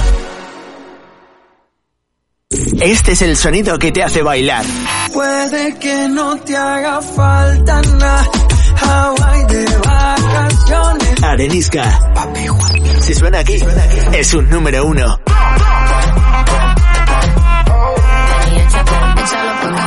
La radio que te trae todas las novedades. La curiosidad me mata y no aguanto. Ya te quiero tener, solo dime cuándo. Arenisca FM. Bueno chicos, pues llegamos a la recta final del programa. Eh, ha sido un programa muy denso, con mucha calidad, con mucha información y estoy muy contenta de, de bueno, estos programas que estamos haciendo últimamente. No me quería ir sin comentaros eh, los discos que he escuchado esta semana, porque sigo ahí, sigo ahí con mi propósito de año. Esta semana he escuchado, eh, según la, la lista de la Rolling Stone, los discos 47 no, 48 y 47, porque los estoy escuchando, pues eso, en retroceso. De atrás para adelante. Eso es, de atrás para adelante. Y bueno, os pongo este tema de Bob Marley porque he escuchado un discazo que se llama Legend, que bueno, eh, es un disco, o sea, bueno, eh, bueno, os voy a contar cosas de, de Legend así directamente, pero sé que lo habéis escuchado vosotros y me hace mucha ilusión. ¿Qué tal escuchando esta semana Bob Marley? A mí me gusta mucho Bob Mola, Marley. mola mucho Bob Marley. La verdad que sí, mola un montón. Eh, bueno, vale, pues os doy más información a ver qué os parece esto. Eh, este disco se publicó eh, el 8 de mayo de 1984, tres años después de que Bob Marley eh, muriera, ¿vale? Eh, es un disco con, vamos, es- ha sido el disco que más tirón ha tenido como artista porque en él se hacen una recopilación de los 14 temas más conocidos de Bob Marley. Esto también ha hecho que tuviera mucha polémica porque, claro, realmente esta selección se hace eh, en base a, bueno, los últimos temas que compuso en su vida, los más mainstream, los que más le hicieron famoso. Y es verdad que, vale, eh, Bob Marley tenía mucha tela que cortar aparte de esto. Pero creo que esta selección de Rama, temas rama, más, más rama. más, más rama, más rama. este, este, o sea, estos temas creo que son muy representativos y de hecho esto es lo que hace que este disco sea de los más escuchados de la historia. Em, bueno, os cuento más info. eh, bueno, no sé, eh, por ejemplo, eh, me parece muy interesante esto de que, vale, recoge las 14 más canciones más eh, famosas y em, recoge unas cifras apabullantes en el sentido de que ha vendido más de 33 millones de copias desde entonces, desde que se publica este disco. Eh, no ha dejado de estar presente en las listas de ventas y en- es uno de los recopilatorios más vendidos de toda la historia. Eh, bueno, mm, eso es lo que se estaba diciendo antes. Una cosa que se critica mucho de este disco es que se queda como la punta del iceberg, ¿no? En plan, eh, se, nos, se nos presenta esos temas de Bob Marley que sí, que vale, que son los más conocidos y que de hecho para mí ha sido como un disco karaoke, porque desde el primer minuto que me lo he puesto no he parado de cantar las canciones como diciendo, ostras, pero si al final eh, nunca le he prestado mucha atención a estas canciones, pero me las sé de pe a pa, ¿no? Y eso es lo que se estaba diciendo. Ha resultado esto un poco polémico porque, claro, los verdaderos fans de Bob Marley, los que eh, reivindican esta música reggae, claro, dicen, eh, ostras, mm, os habéis dejado mucho atrás de este artista. Vale, eh, no tengo mucho tiempo, así que os cuento brevemente. Nada, eh, tenemos aquí temas como No Woman No Cry, Could Be Love, eh, Get Up, Stand Up, que es también un temazo súper reivindicativo. eh, no sé, tenemos temas que hablan de muchos tipos. Por ejemplo, o sea, bueno, muchos tipos. Yo decía, ¿de qué, de qué habla este disco, no? ¿Qué pasa? Nos habla del amor y de la paz y de, de la tranquilidad, pero bueno, también tiene historias. Por ejemplo, tiene un tema que se llama Buffalo Soldier, que reivindica el papel de los soldados negros que lucharon en el norte de la guerra de secesión en, eh, norteamericana. Y esto mola mucho también porque eh, tenemos también mucha cultura africana, por ejemplo, hoy que es el Día de la Cultura Africana, tenemos una mezcla de todo. Vale, estoy a ritmo vertiginoso porque me encantaría poner los temas, pero no tenemos tiempo. Vamos a seguir con el segundo disco que he escuchado esta semana, es el número 47 y es el disco Ramones de los Ramones. Eh, vale, este disco se publica el 23 de abril de 1976, o sea, es previo al de Bob Marley, pero bueno, lo tenemos ahí en este número de la lista. Eh, este disco me ha parecido muy divertido, sobre todo eh, no solo escucharlo, sino investigarlo. Es el primer disco de los Ramones y hasta entonces los Ramones no habían grabado nada en su vida, lo que habían hecho era tocar por bares y se iban haciendo, bueno, famosillos. De hecho, se hicieron famosos a través de una periodista que le gustó mucho uno de los conciertos que vio y empezó a hablar de ellos en revistas de música. Se ponen a grabar este disco sin ninguna, o sea, bueno, que no tienen pasta, la verdad, realmente. También tiene 14 temas como el de Bob Marley, pero el de Bob Marley dura una hora y 10 minutos y este dura solo, o sea, no llega a la media hora, dura 29 minutos y 16 segundos. Eh, vale, por haceros así un poco de, mm, de bueno, de resumen, eh, os cuento también como detalle que este, este disco solo lo grabaron con 6.400 dólares, realmente, y lo grabaron en 7 días. Fue una grabación vertiginosa que, mm, bueno, eh, al final les dio, les dio juego, les dio juego porque, si os dais cuenta, este es el primer tema. Tenemos aquí uno de los temas más conocidos de los Ramones, que es el primer tema que graban para el primer disco, que luego realmente se convierte en un tema emblemático. Eh, esto, este disco, bueno, vale, me tengo que ir. Pero os digo que este disco se grabó con las 12 canciones que cantaban en los conciertos en el orden en el que se cantaban los conciertos. Entonces, por eso guay. empezaba con este temazo y la gente se venía arriba y es el primer temazo que graban. Lo hacen eso con un poquísimo presupuesto, no gana nada de premios. eh, los Ramones en ningún momento estuvieron en lo alto de la lista de ventas, en ningún momento, pero luego se volvieron muy famosos por la repercusión que tuvieron. De hecho, este disco está entre los más importantes de la historia, sobre todo por la repercusión que tuvo entonces y que ha tenido en, en grupos como Sex Pistols, The Clash, eh, todo este tipo de grupos que, bueno, eh, maman de los Ramones, por, por qué no decirlo. Eh, me ha molado muchísimo este disco, me ha parecido mm, un disco muy agradable de, de escuchar realmente. Ah, Tiene muchas referencias al cine, Oscar, por cierto, te digo, al cine de, al cine de terror de clase B, muchísimo, porque a ellos les molaba mucho este rollo. Y Mola, mola. Entonces está guay. No os puedo dar de momento más detalles porque se nos va el programa. Pero vamos, que estos dos discazos os los recomiendo, que me han gustado un montón y, y eso. Y que ya os cuento la semana que viene a ver qué tal. Eh, vale. Entonces nada, nos vamos a ir despidiendo, chicos. Ah, ritmo, ¿eh? Le ha metido al Sí, final sí, del sí, Frenesí, frenesí. A ver, es que quería que nos contar... perseguía un toro por detrás. Dios mío. A ver, quería contar cosas de los discos, pero es que se nos viene, se nos viene Yo creo que lo has la hora. contado, yo creo. Sí, sí, ah, cos- cositas he contado. Vale, no sabemos qué nos tocará la semana que viene, así que ya esto, lo esto se ya ha inspirado contaré. también en los Ramones, yo creo. ¿Tú crees? Yo creo Seguro que sí, tiene. Los Ramones eran Al muy puncarras, eh. canción. Esta canción, al menos yo creo que Nos vamos a despedir como siempre. los Ramones eran muy puncarras, ¿eh? Y esto era, es guay porque son los innovadores en el punk, hacen una música así como muy repetitiva, muy machacona, no sé qué. De hecho, hablan de pegarle un bate a un, Bueno, es que no lo he a un niño maleducado. No me ha dado tiempo, pero yo fui a un concierto de los Ramones. No me sí, digas. Sí, sí, sí, sí. sí. Justo Bueno. después, al salir la... Bueno, esto nos pasa como siempre. Esto ha sido La Caja Roja. Nos vemos el martes que viene. Y nada, eh, un besito para todo el mundo. Yo fui Seguidnos a un concierto, no irónicamente, de los Ramoninos, eran, eran unos niños puncarras que hacían punk y tenían como 10 años. Y Gracias, esto no es Ignacio. irónico. Gracias. Oscar. Eh, me encanta vuestra aportación en La Caja Roja. Gracias. Nos vemos la semana que viene.